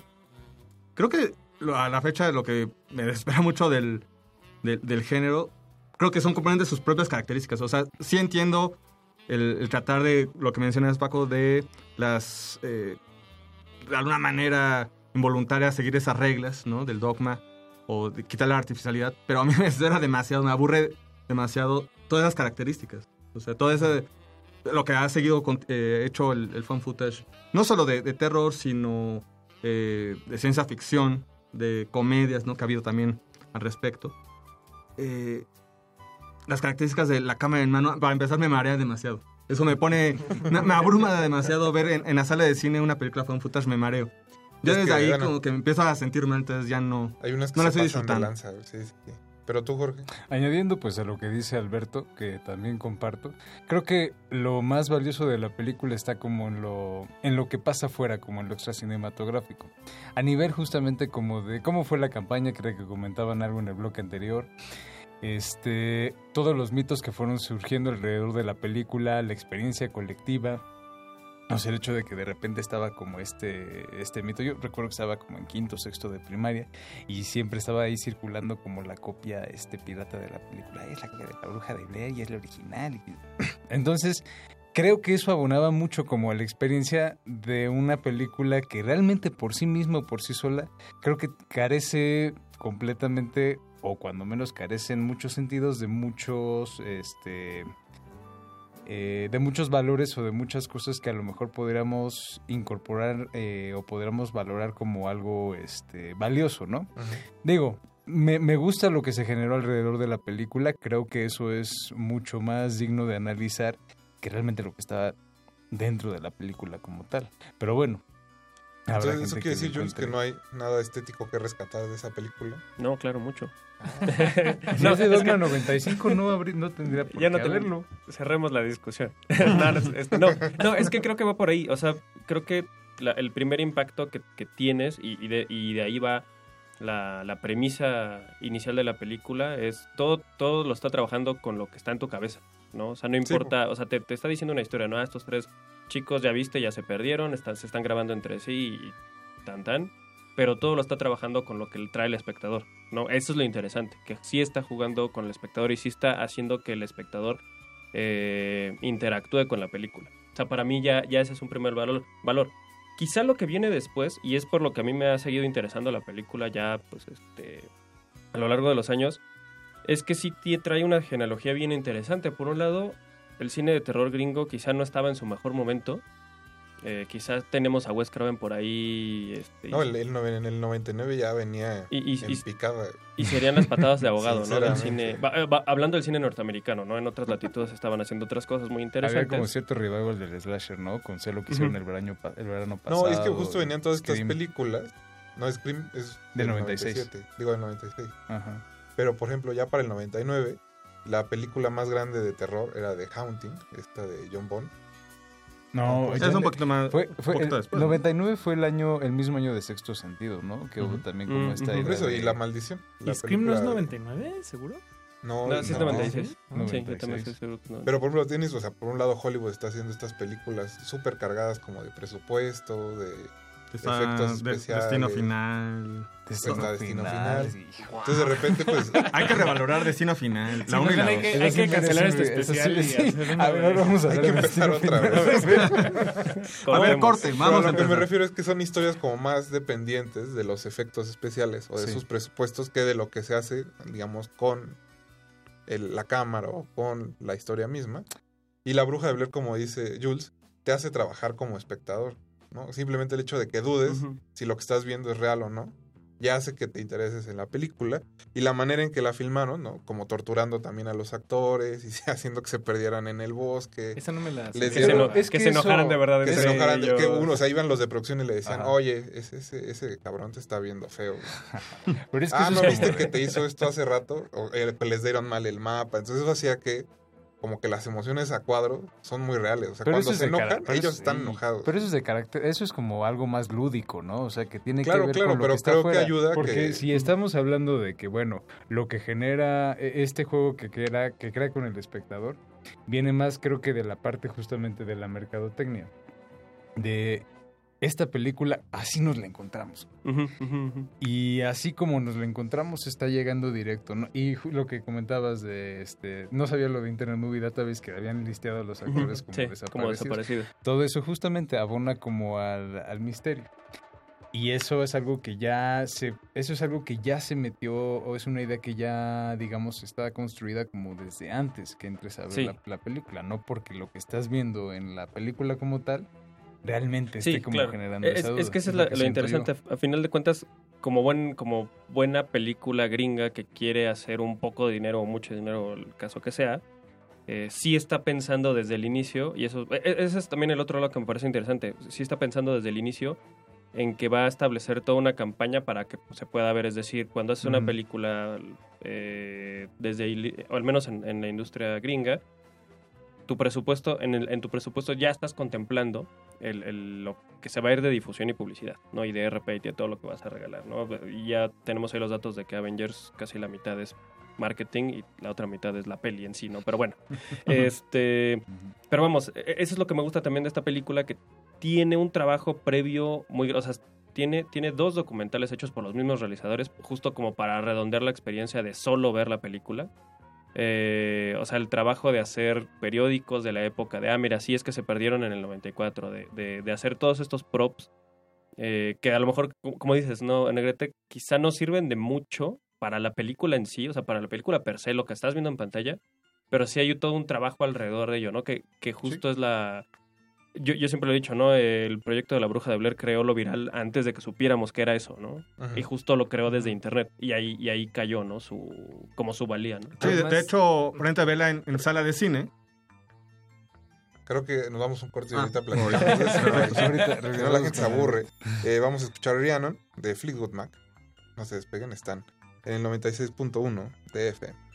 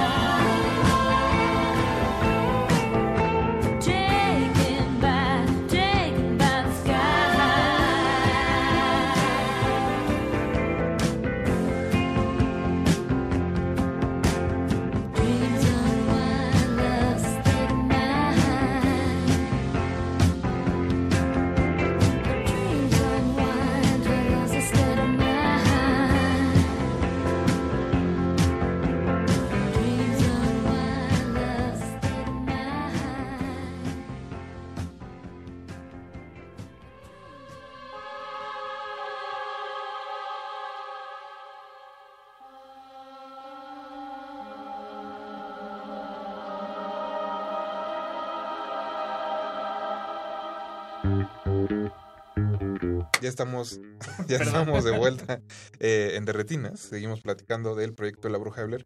Navarijo, antes de ir al corte, ibas Mm. a iniciar con... en el cine la, experiencia. eh, digo, siempre cualquier película eh, tiene la, este, el plus verla en la sala, ¿no? La experiencia colectiva. Pero justamente lo que dice Jules de eh, crearlo viral, crear esta sensación verité, pues en la sala de cine, eh, bueno, como mencionaba hace rato, eh, tuve la oportunidad de verla, pues creo que sí se sintió, digo, no sé en, en cada, en cada función, pero por lo menos en la mía, sí había como ese, eh, pues como esa sensación, como todo el tiempo ese eh, cuchicheo de, ah, esto igual sí fue, ah, sí, yo lo leí por ahí, como que, sí, desde el inicio de la película, desde antes de que, desde los trailers, ah, sí, es que yo lo leí, ah, sí. Digo, ya también con mucha cosecha de el que lo decía, ¿no? Sí, sí, sí. Este, también tomar en cuenta lo mismo, ¿no? Que para el 99, pues las redes sociales y YouTube y Creo muchas que cosas es- no existían. Es algo que no se podría hacer hoy. O que Eso, más bien, ese No, ya no. que más bien ha mutado hacia otras cosas. O sea, la bruja de Blair, por ejemplo, ahora son los creepypasta. Que Ujú. puedes Sí. entrar y buscar como leyendas, ¿no? En, en internet de un ruso que le gustaba operarle los ojos a sus hijos o Jeff- tonterías de ese tipo. Jeff the Killer y demás. Ajá, o Slenderman. ¿Han visto el, el fabuloso hilo del cielo ha desaparecido en Twitter?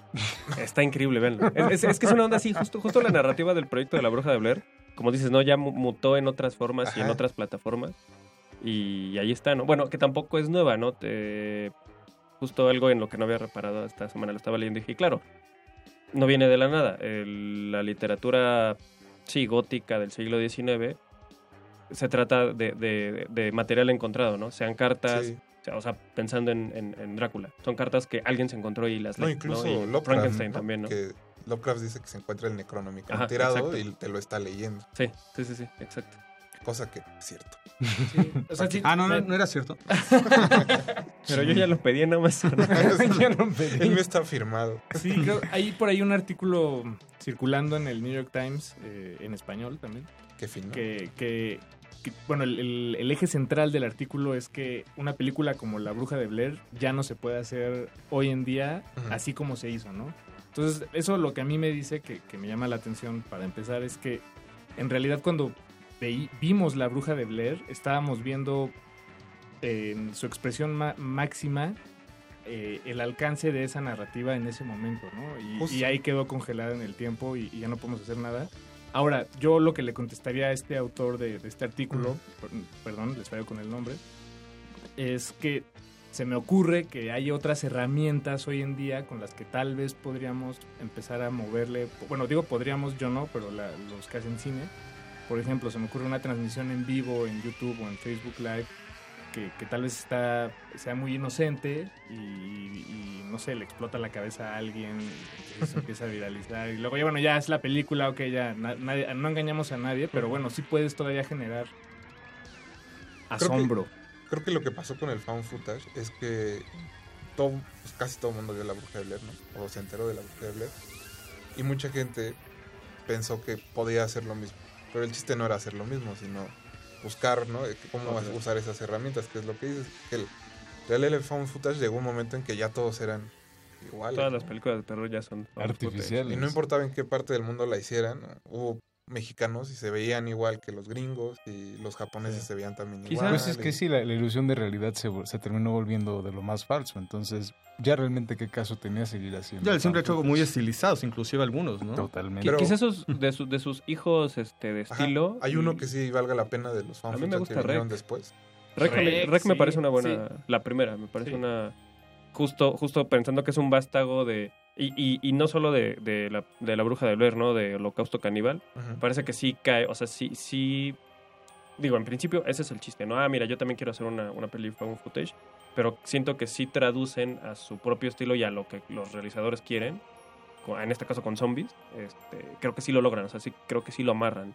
Mm. Y no, y no todos lo hacen. Lo, lo mi- y lo mismo venía pasando en los 90. Hay como otras cuatro o cinco películas de, de abducciones extraterrestres más o menos contemporáneas a la bruja de Blair, que son found footage, que quieren hacer lo mismo que lo que Holocausto Caníbal y pues nomás no, ¿no? Que además el holocausto caníbal es, es en cierto sentido... eh, todavía más cañona que la bruja de Blair. Tal vez no el, el fenómeno.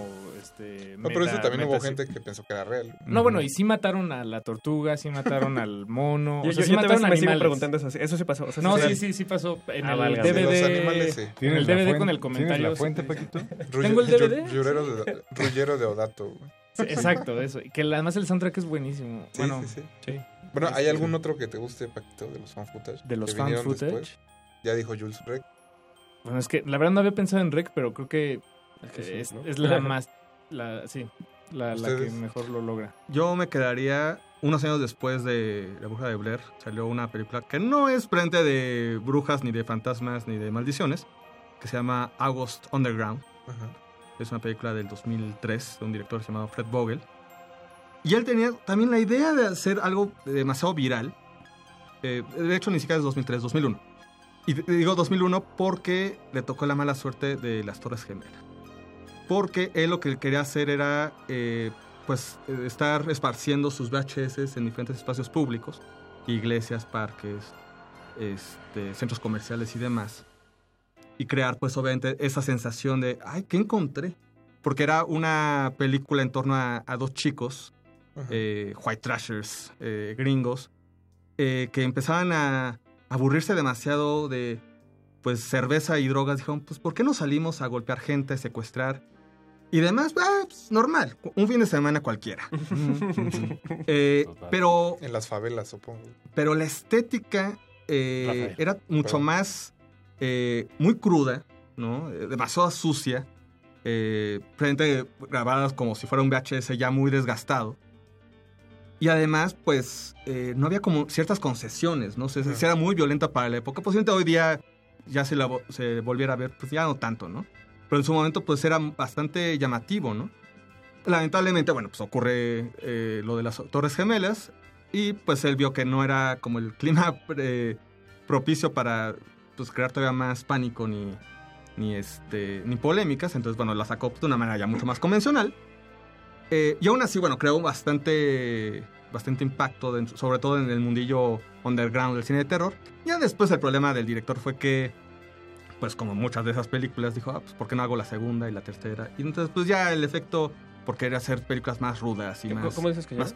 August Underground. Ah, ya. Es que me recordó a, a Poughkeepsie Ta- Tapes. ¿se Es muy por, es- en que- ese va por ahí. mismo este, Y no mundillo. Sí, es como muy en esa onda. Ajá. Entonces, sí, lamentablemente, pues ya todavía a la fecha quería seguir haciendo películas de- del, del estilo. Hizo como dos más de August Underground y después otras eh, que ya no eran de la serie, pero bueno, que tenían el mismo estilo y pues ya no, ya no funcionaba. Pero sí, la primera película, por ahí todavía la pueden buscar, torrentear. Es Sigue que- siendo bastante efectiva. Justo creo que todos son muy repetitivos. Incluso algo Mm. como actividad paranormal. No entiendo cómo hicieron más de dos películas. Y todavía va a haber una más, ¿no? Sí, ya, son, ya son seis, ¿no? O siete. Pues todavía había una de los chicanos, ¿no? Porque bueno, ya hay una versión latina, ajá, ya está la latina, que se conecta a la historia general. Eh, la que es en VHS, se supone. Sí, una japonesa también. La japonesa. No, bueno. Pero la, la producción será más barata. Sí, no son sé, o sea, es- es- es, eh, porque tal vez ahí la, la genialidad está en el diseño de la producción, ¿no? Este, Sí, porque bueno, la bruja de Blair, eh, buscando, costó 60 mil dólares, imagino ya incluyendo el, el- el marketing, como decía que, que le Jules. hace una página red. Sí, bueno, que- no, que eh, no sé qué tan caro sigue era hacer arriba. una página en ese Visítenla. entonces. Sí, Bueno, todavía está. está- está en línea. igualito, bueno, casi. Sí. Que bueno, esa es parte de como el fenómeno que creó la película y que a la fecha sigue siendo como ejemplo y modelo a seguir, ¿no? Que es la película, digo, que yo sepa no ha roto, no se ha roto ese récord de ser la película me- eh, con menos este presupuesto y ser la eh, que más recaudó, Más ¿no? rentable, ¿no? Ujú. Sí, Ajá, la más rentable. 240 millones de dólares alrededor del mundo. ¿Y cuánto de eso se quedan los directores? Uy, menos. justo ju- esa misma pregunta se hicieron los del país hace unos años, Ujú. cuando se Mira, cumplió es- 15 años la película. Lo- este, hace 15 años, eh, no, más bien, hace 5, cuando se cumplieron 15 la, la película, se hicieron la misma pregunta, bueno, ¿cuánto se quedó el- el- los directores? Y pues, oh sorpresa, muy malas noticias. nada, prácticamente nada se quedan con un 10% de eso, de esa cantidad, porque todo se fue pues, a los distribuidores, a los productores, no Bueno, se pero quedaron... 10% de 250 Ah, no, no, no, millones claro, de dólares. claro. Nada más. Ah, no. To- Todo se queda. Oh, bueno, sí, claro. Lo- lo- sí, sí, sí. Es un año, yo creo, de operaciones de Radio Nam, o quizá, quizá dos. Un año, no.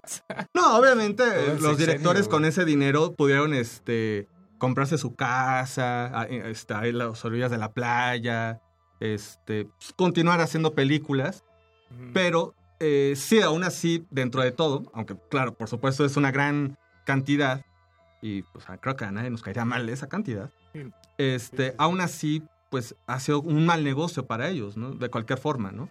O sea, si lo vemos pues, queriendo Ajá, ver es claro. este, los, frío- eh, los números fríos, pues sí, fue una cantidad irrisoria eh, respecto a lo que consiguieron. Y, y después de eso, pues la carrera de ellos, pues ahí terminó. Aunque siguen O sea, haciendo... hicieron otras películas, pero no... Sí. Sí. Yo todavía recuerdo que una de las, la de Eduardo Sánchez que sacó Sí. unos años después, de la maldición de no sé quién. Sí, porque todavía, eh, si bien la, la carrera todavía continúa de, de ambos, ya en separado, ya, ya no volvieron a trabajar eh, eh, juntos. El problema con ellos, Igual que los de Rec. los de Rec, Ah, la Estos- dos no estos egos. Los egos. Lo que, lo que hace el éxito. La maldición de, del el gran problema de la, la, la maldición que ellos tuvieron fue que Hollywood quiso acaparar, como siempre eh, ocurre, quisieron acaparar eh, el fenómeno. Y ellos decían, pues no, nosotros queremos pues, crear otras películas, tenemos otras propuestas, tenemos ya otros guiones ya escritos, eh, tanto junto por separado. Obviamente Hollywood dijo, no, pero pues esos millones que conseguimos, hay que repetir la, la fórmula. Bueno, por ejemplo, la, la 2 y la 3... Qué bueno que eh, diste pie a las secuelas, Paquito. Eso, gracias. Digo, no las vi. No, no vi ni la Ah. 2 ni la 3. Pero me pregunto yo, este, le, le tuvieron que dar una lana a los directores. O sea, era propiedad No. de los directores. No, no, por- es que eso o sea, ya se lo tiene acapararon que- porque presente este Fu- Fungen como productores De la ter- asociados. Sí, de la tercera. Ya. y- Que- que- No, que la de dos- la tercera escribieron el guion. Mm, exacto. Que, que- que creo que la 2 está bien. No, no Híjole, justo, no intentar repetir la, Ahora sí nos vamos la a forma de... Como los No, directores ¿para qué de me invitaron? No, es que, ajá, creo que, creo que no repetir precisamente el found footage está bien. O sea, hacer una, hacer, agarrar el mismo universo, la misma lógica eh, de ese universo, hacer una ficción y donde termina siendo la misma tragedia que, que la 1. Es decir, se sigue cumpliendo como la maldición de- con otras maneras y con otras formas visuales y, y dramáticas. Eso, eso, es lo, eso me parece interesante. Sí, que Eso era una película metanarrativa en el aspecto de que, según en la película, pues el, la- el proyecto de Blair sí existió como película, vaya. Sí, bueno, es que hay un todo un universo donde sí existe Ajá. la película, digamos. Exacto. Y siguen buscando. Y entonces a los que nuevos, nuevos personajes eh, interesados después de haber visto la, la película que nosotros vimos, pues dicen, pues hay que meternos a ver si es cierto. Y pues, efectivamente, creo que si bien la película... bien, está bien. Si bien la película no es tan afortunada, ¿no? También es como de ese efecto destino final, eh, leyendas So. urbanas. Yo le decía a Jules el otro día que tiene como estética de video de un metal. Exacto. Justo. O sea, es que sí es como muy de la época. Lo veo y pienso Es que, en ajá, es que aparte es, es de la época. O sea, sí, también está respondiendo a los sí, videoclips sí. de, de Sí, ese tiene toda esa estética que tenían todos O los sea, el videoclips. protagonista es como de Linkin Park. ¿no? Sí. Hasta el Pues peinado. ¿No te acuerdas de la novia de Chucky también? Que Sí, vimos claro, recientemente que está Pero bueno, ese es otro tipo de misma sátira, no, bueno, pero autosátira. está, pero está colgándose como de la misma tendencia estética. Sí, pues. Sí, que es del claro. 98, Sí. ¿no? Y, y de la 3, el- creo que el gran error es que es la misma película que la 1. Ujú. Que desde el- yo, yo, yo por un momento pensé que iban a, a- a explotar el, tema de, ah, mira, tenemos cámaras de celulares, tenemos Ujú. cámaras en los cascos, tenemos este dron.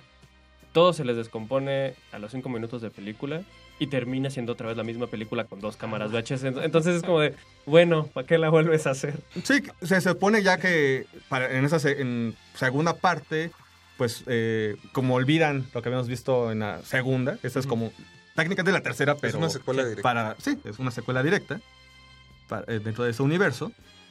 Y entonces el hermano de la protagonista, este, pues está interesado y está obsesionado. No, bueno, él, él ¿no? cree haberla visto en un video Sí. en YouTube y por eso decide 20 va- años después ir a buscarla. junto con la junto con la novia que es también como documentalista, ¿no? Y efectivamente, pues ahí dirías, bueno, pues la tecnología, el dron, el simple hecho del mismo sí, YouTube. es que sí te lo promete, ¿no? Te promete- al principio de la película te promete que va a explotar todos los recursos de 20 años después y pues no más nada, ¿no? Que, que curiosamente le pasa lo mismo a Rec 2. Al principio te, te promete que va, que va a jugar con el multicámaras. Ajá. Y lo mismo, matan a todos los que traen las cámaras a los cinco minutos de peli. Y ay, perdón si no lo han visto. Y, y otra vez es como de, bueno, bueno, Sí. ya.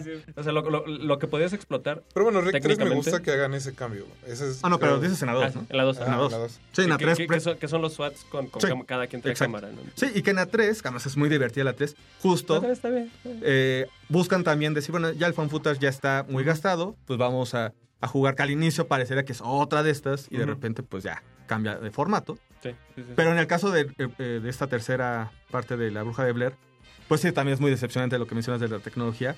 Porque pareciera no solo que van a explotar pues los recursos y la tecnología propia del 2018, que fue el año Ujú, donde sí. se estrenó, sino que también van a buscar un método para esta lógica de, bueno, ¿quién editó? Eh, esa lógica de, bueno, ¿por qué no suelta la cámara? ¿No? Sí. Y aquí ¿Eso lo responden? Bueno, lo, eh, lo atacan. Parecería que justo lo que dice Jules, ¿no? Con más tecnología, ¿no? Estos cascos, bueno, estas, sí, como mini cámaras y... Como GoPros. Ajá, No, GoPros. y el, y el mismo dron, cuando, Ajá, y- cuando lo alzan, porque justo parte del, del encanto de la primera era, creo que sí te mostraban como que no sabían dónde, ¿Dónde estaban, estaban? en el bosque. O sea, aquí cuando alzan el dron dije, bueno, que se va a ver el bosque que está eterno, que según ellos están cerca de la carretera, bla, bla, bla. Y lo que dice Jules, así llega como al, al cenit se, cae. Y ya. Sí, literalmente Y ya. se cae el dron. Entonces, sí, es muy decepcionante. Pues que al final, la última que media hora aproximadamente, sí es demasiado cansada y sí es muy repetitiva. No solo de la bruja de Blair, sino de todo lo que has visto durante 20 años del género, ¿no? Es, a mí me, eh, haciendo un ejercicio de memoria, digo, porque no vol la, la verdad, he de confesar, no volví a ver la película para, para este ejercicio radiofónico que estamos teniendo. Qué responsable. ¿Cómo? Entonces estoy Qué falta de trabajándolo todo profesionalismo, de- todo de, de- de memoria. Y en realidad los sustos de la primera película de La Bruja de Blair eran, no sé, las, las ramas que suenan afuera de, de la tienda de campaña, unos eh, gritos o, o risas al, al, Ujú. al Las fondo del- varitas. del bosque, las Los varitas. dientes. Entonces eso me, me llama la atención porque, una vez más, un cineastas que, bueno, por lo menos en ese momento que hicieron, yo, yo creo, perdónenme este, al- a quienes ofenda, hicieron un buen trabajo de cine de terror. No, sí. ¿No? Creo, creo que sí hicieron un buen trabajo de cine de terror sin, sin tener recursos eh, complejos, ¿no? O sea, es más, probablemente los sonidos de las varitas ni siquiera los grabaron ahí in situ, ¿no? Tal vez ya los agregaron después en, la, en la postproducción, pero, o sea, No, lo que sí, agregaron fue gente. sonidos de varitas. Se supone que había gente así a la distancia pegándole a los troncos. Ah, ok. Sí, era como parte de, la producción. Ok, ok. Estaban- Bueno, pero no eso- tenían ajá. nada que hacer, Jorge, perdón. Ya, no te Pero invirtieron, muy bien su tiempo, digo yo. Sí. Eh, Y también te echaste todo este, el documental. y- el documental no lo he visto. De hecho, no sabía que existía hasta que Paquito me dijo hace rato. ¿Sí? No, yo no te dije. Digo, Jules, uno de los dos. Que- que- lo, lo que pasa es que cuando producen la primera película, este, tienen un montón de material que ya hace demasiado larga la peli. O sea, hay, hay como un documental dentro, del- digamos, está la parte del found footage y está el documental real. Y sacaron toda esa parte e hicieron como otra película que se convirtió en parte de la promoción, pues. Yo solo quería agregar justo lo que decía Paco. Eh, parece una película muy sencilla. Y creo que justo por eso mi escena favorita es cuando hay un como close-up. Donde ella ya está corriendo. Que trae la cámara en la mano. Que se está alumbrando con eso. Y que ella solita se hace una especie de close-up así muy, muy cerrado. Que de hecho es como la portada, ¿no? De la, la, portada película. donde le está escurriendo el moco y que dice ¿Qué- qué no puedo abrir los ojos pero tampoco los sabes tampoco quiero cerrarlos porque creo que hay algo allá afuera no que era parte Ujú. como de lo que hizo la producción que de verdad se asustara entonces me parece que eso es como lo que encierra el encanto de la película Sí, y sí, que lo refleja bastante bien ya al final pues es parte de seguir como alimentando la teoría de si pasó o no qué viste qué no viste porque eso pues no, es una película donde no hay violencia ¿no? pensando en que el cine gore estaba a punto de despegar eh, los extremistas franceses ya tenían ahí. Guardado. sus litros de, de glicerina entonces pues creo que eso, es- eso lo hace también bastante interesante No. Aunque, aunque no sé si diría la palabra sencillo, ¿no? O sea, sí sencillo en cuanto a producción, pero como creo hemos ahí sí coincidido, pues el simple hecho de crear una sensación Mm. con poco, pues no sé si tan sencillo sea eso, ¿no? Sí, no, no.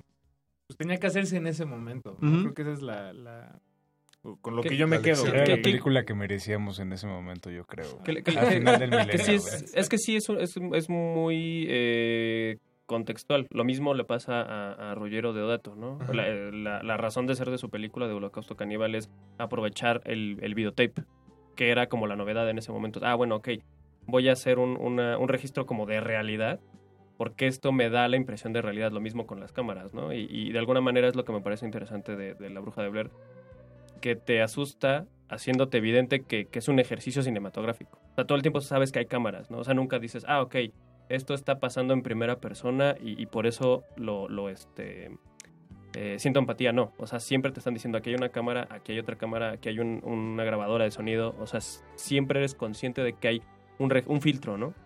Sin embargo, eso te hace que, te metas en, en la trama, ¿no? Bueno, en la, en la lógica, ¿no? Que habrá que decir, por cierto, ahorita hablando de Ruggiero Deodato y Holosaco, Holosaco, eh, Holocausto Caníbal, que este, pues, para la gente que igual no la ha visto, que ha escuchado más bien como este rumor que existe esa película Creo que han visto el póster de la mujer empalada. ¿no? Exactamente. Bueno, pues Macabro, el Festival Macabro para su edición número 18, pues acaba de anunciar ¿Viene que... Ruggiero Deodato? No, bueno, era muy bueno eso, no sé si ven. Creo que cuando pasemos este programa, Navarijo, eh, ya habrá pasado esa fecha. Pero bueno, van a pasar Holocausto Caníbal. No, pasarán los... los, eh, pero Los que fueron a Macabro. Los que fueron a Macabro, ojalá Y el hayan visto. documental, Sí, sí, sí. Pasarán el documental este, dedicado a Ruggiero Deodato. Y obviamente es inevitable que hablarán. Aunque sí es toda su filmografía y toda su obra y cómo empezó con, con Rossellini. Pues también, también estarán hablando obviamente de la película. Y pues obviamente pues será un buen programa doble. Porque más será está ahí en... Pues no sé si... Ahí sí tú me dirás si es en Cineteca o dónde... Si sabes algo al respecto. no sabemos. Ah, bueno. Pues, Hubie- hubieron creo que- hablado, creo que es el... la Habrían- habrían huido, sí. Habría- habrían huido. Eh, creo que con esto vamos a cerrar eh, el programa. De ahí Paquito, a- muchas gracias. agarrar el Gracias. libro de español, ¿eh? Muchas gracias por venir esta noche. Era broma, ¿no? Fue broma. El diccionario de Armando Hoyos. Julio César Durán. Nos escuchamos pronto. Jorge Gracias por Javier invitarme. Negrete. Gracias, Rafa. Alberto Buenas noches. Nos vemos. Yo solo quisiera cerrar recomendando tres fan footage que sí me gustan.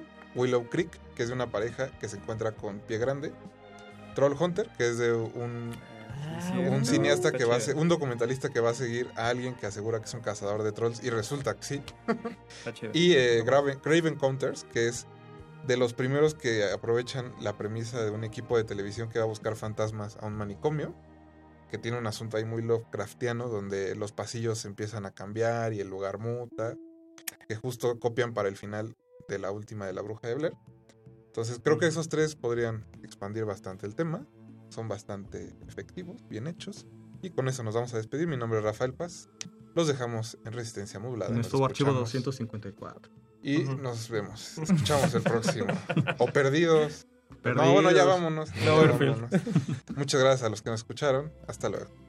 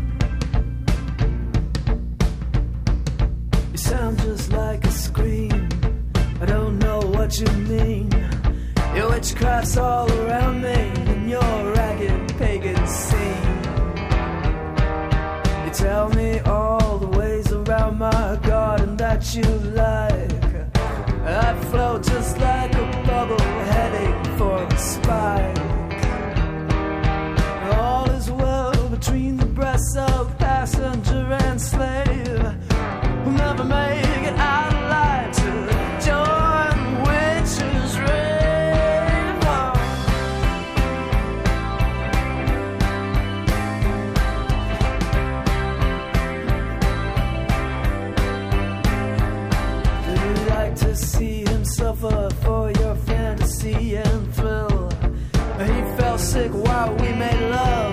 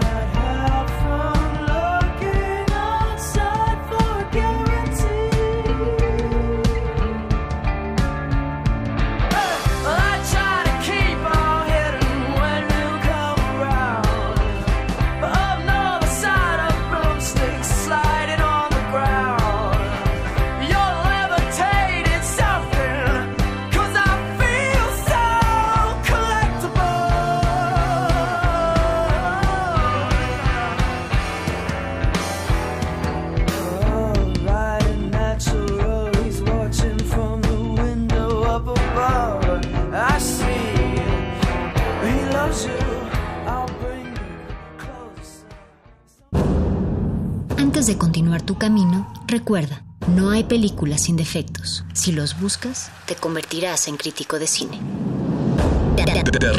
De retinas.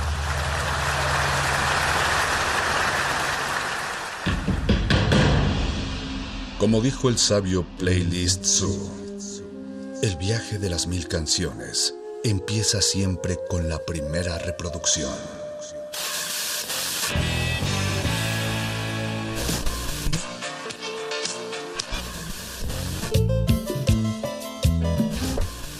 A continuación, un maestro te abrirá la puerta de su lista de reproducción. El resto va por tu cuenta. Play listo.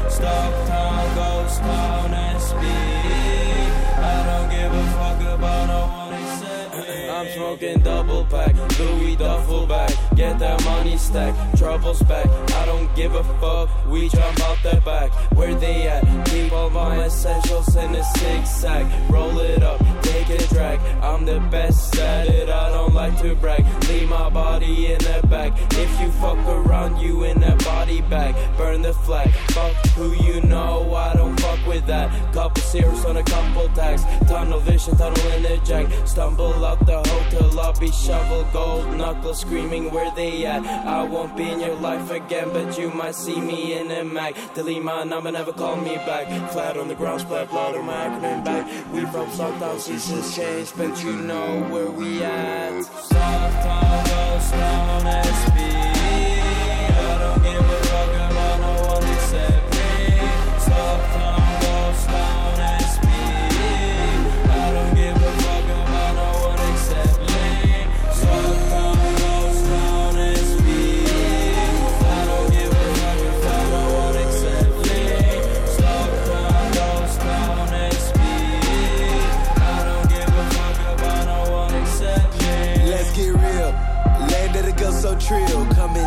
Trip on my heel, get ghost. Don't come up here with that shit, get roast. No, the flame don't play by his toes, you know. And I'm bound to flow you down. Come on, she grabbed my jeans, she grabbed the coat, she balanced it on my balance beam while I'm juggling candy.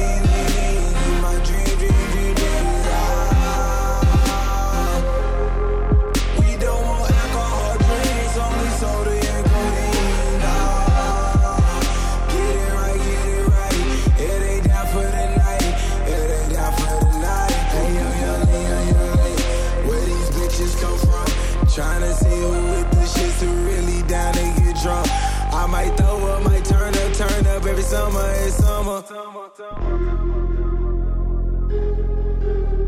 Every summer, it's summer. I was sad boys in Stockholm, they know H-Town be my home. They know H-Town be my home, them, them my homies.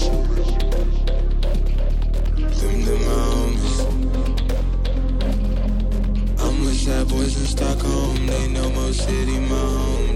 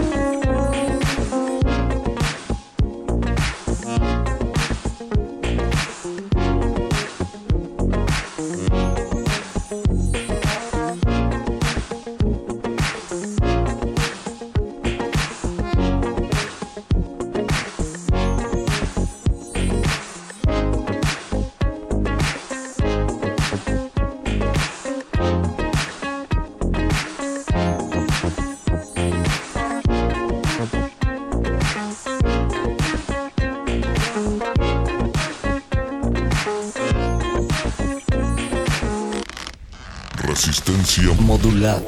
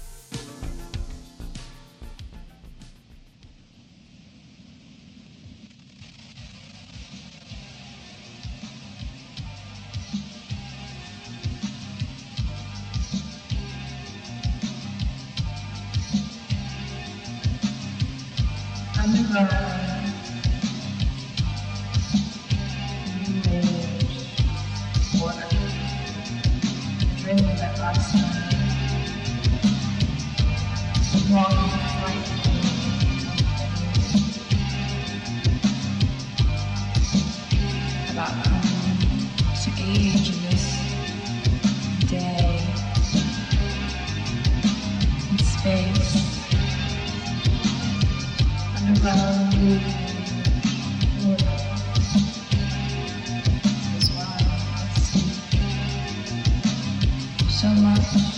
Is why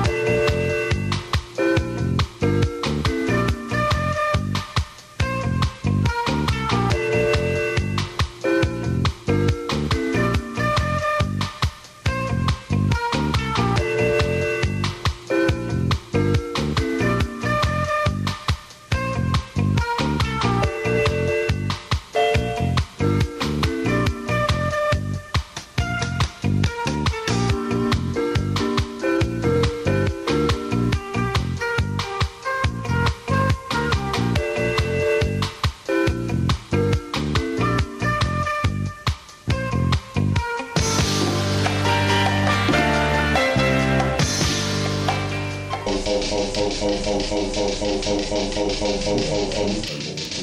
spit drops with my third eye on my nostril. I breathe this life.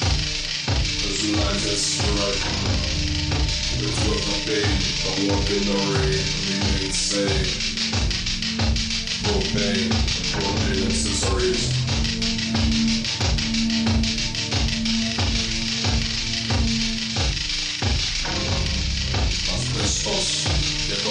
Cross. Now it's time to hide. Wildlife survive. Wildlife. Asbesto, asbesto, asbesto, asbesto, asbesto, asbesto, asbesto, asbesto, asbesto, asbesto, asbesto, asbesto, asbesto, asbesto, asbesto, asbesto, asbesto. Get on your cross,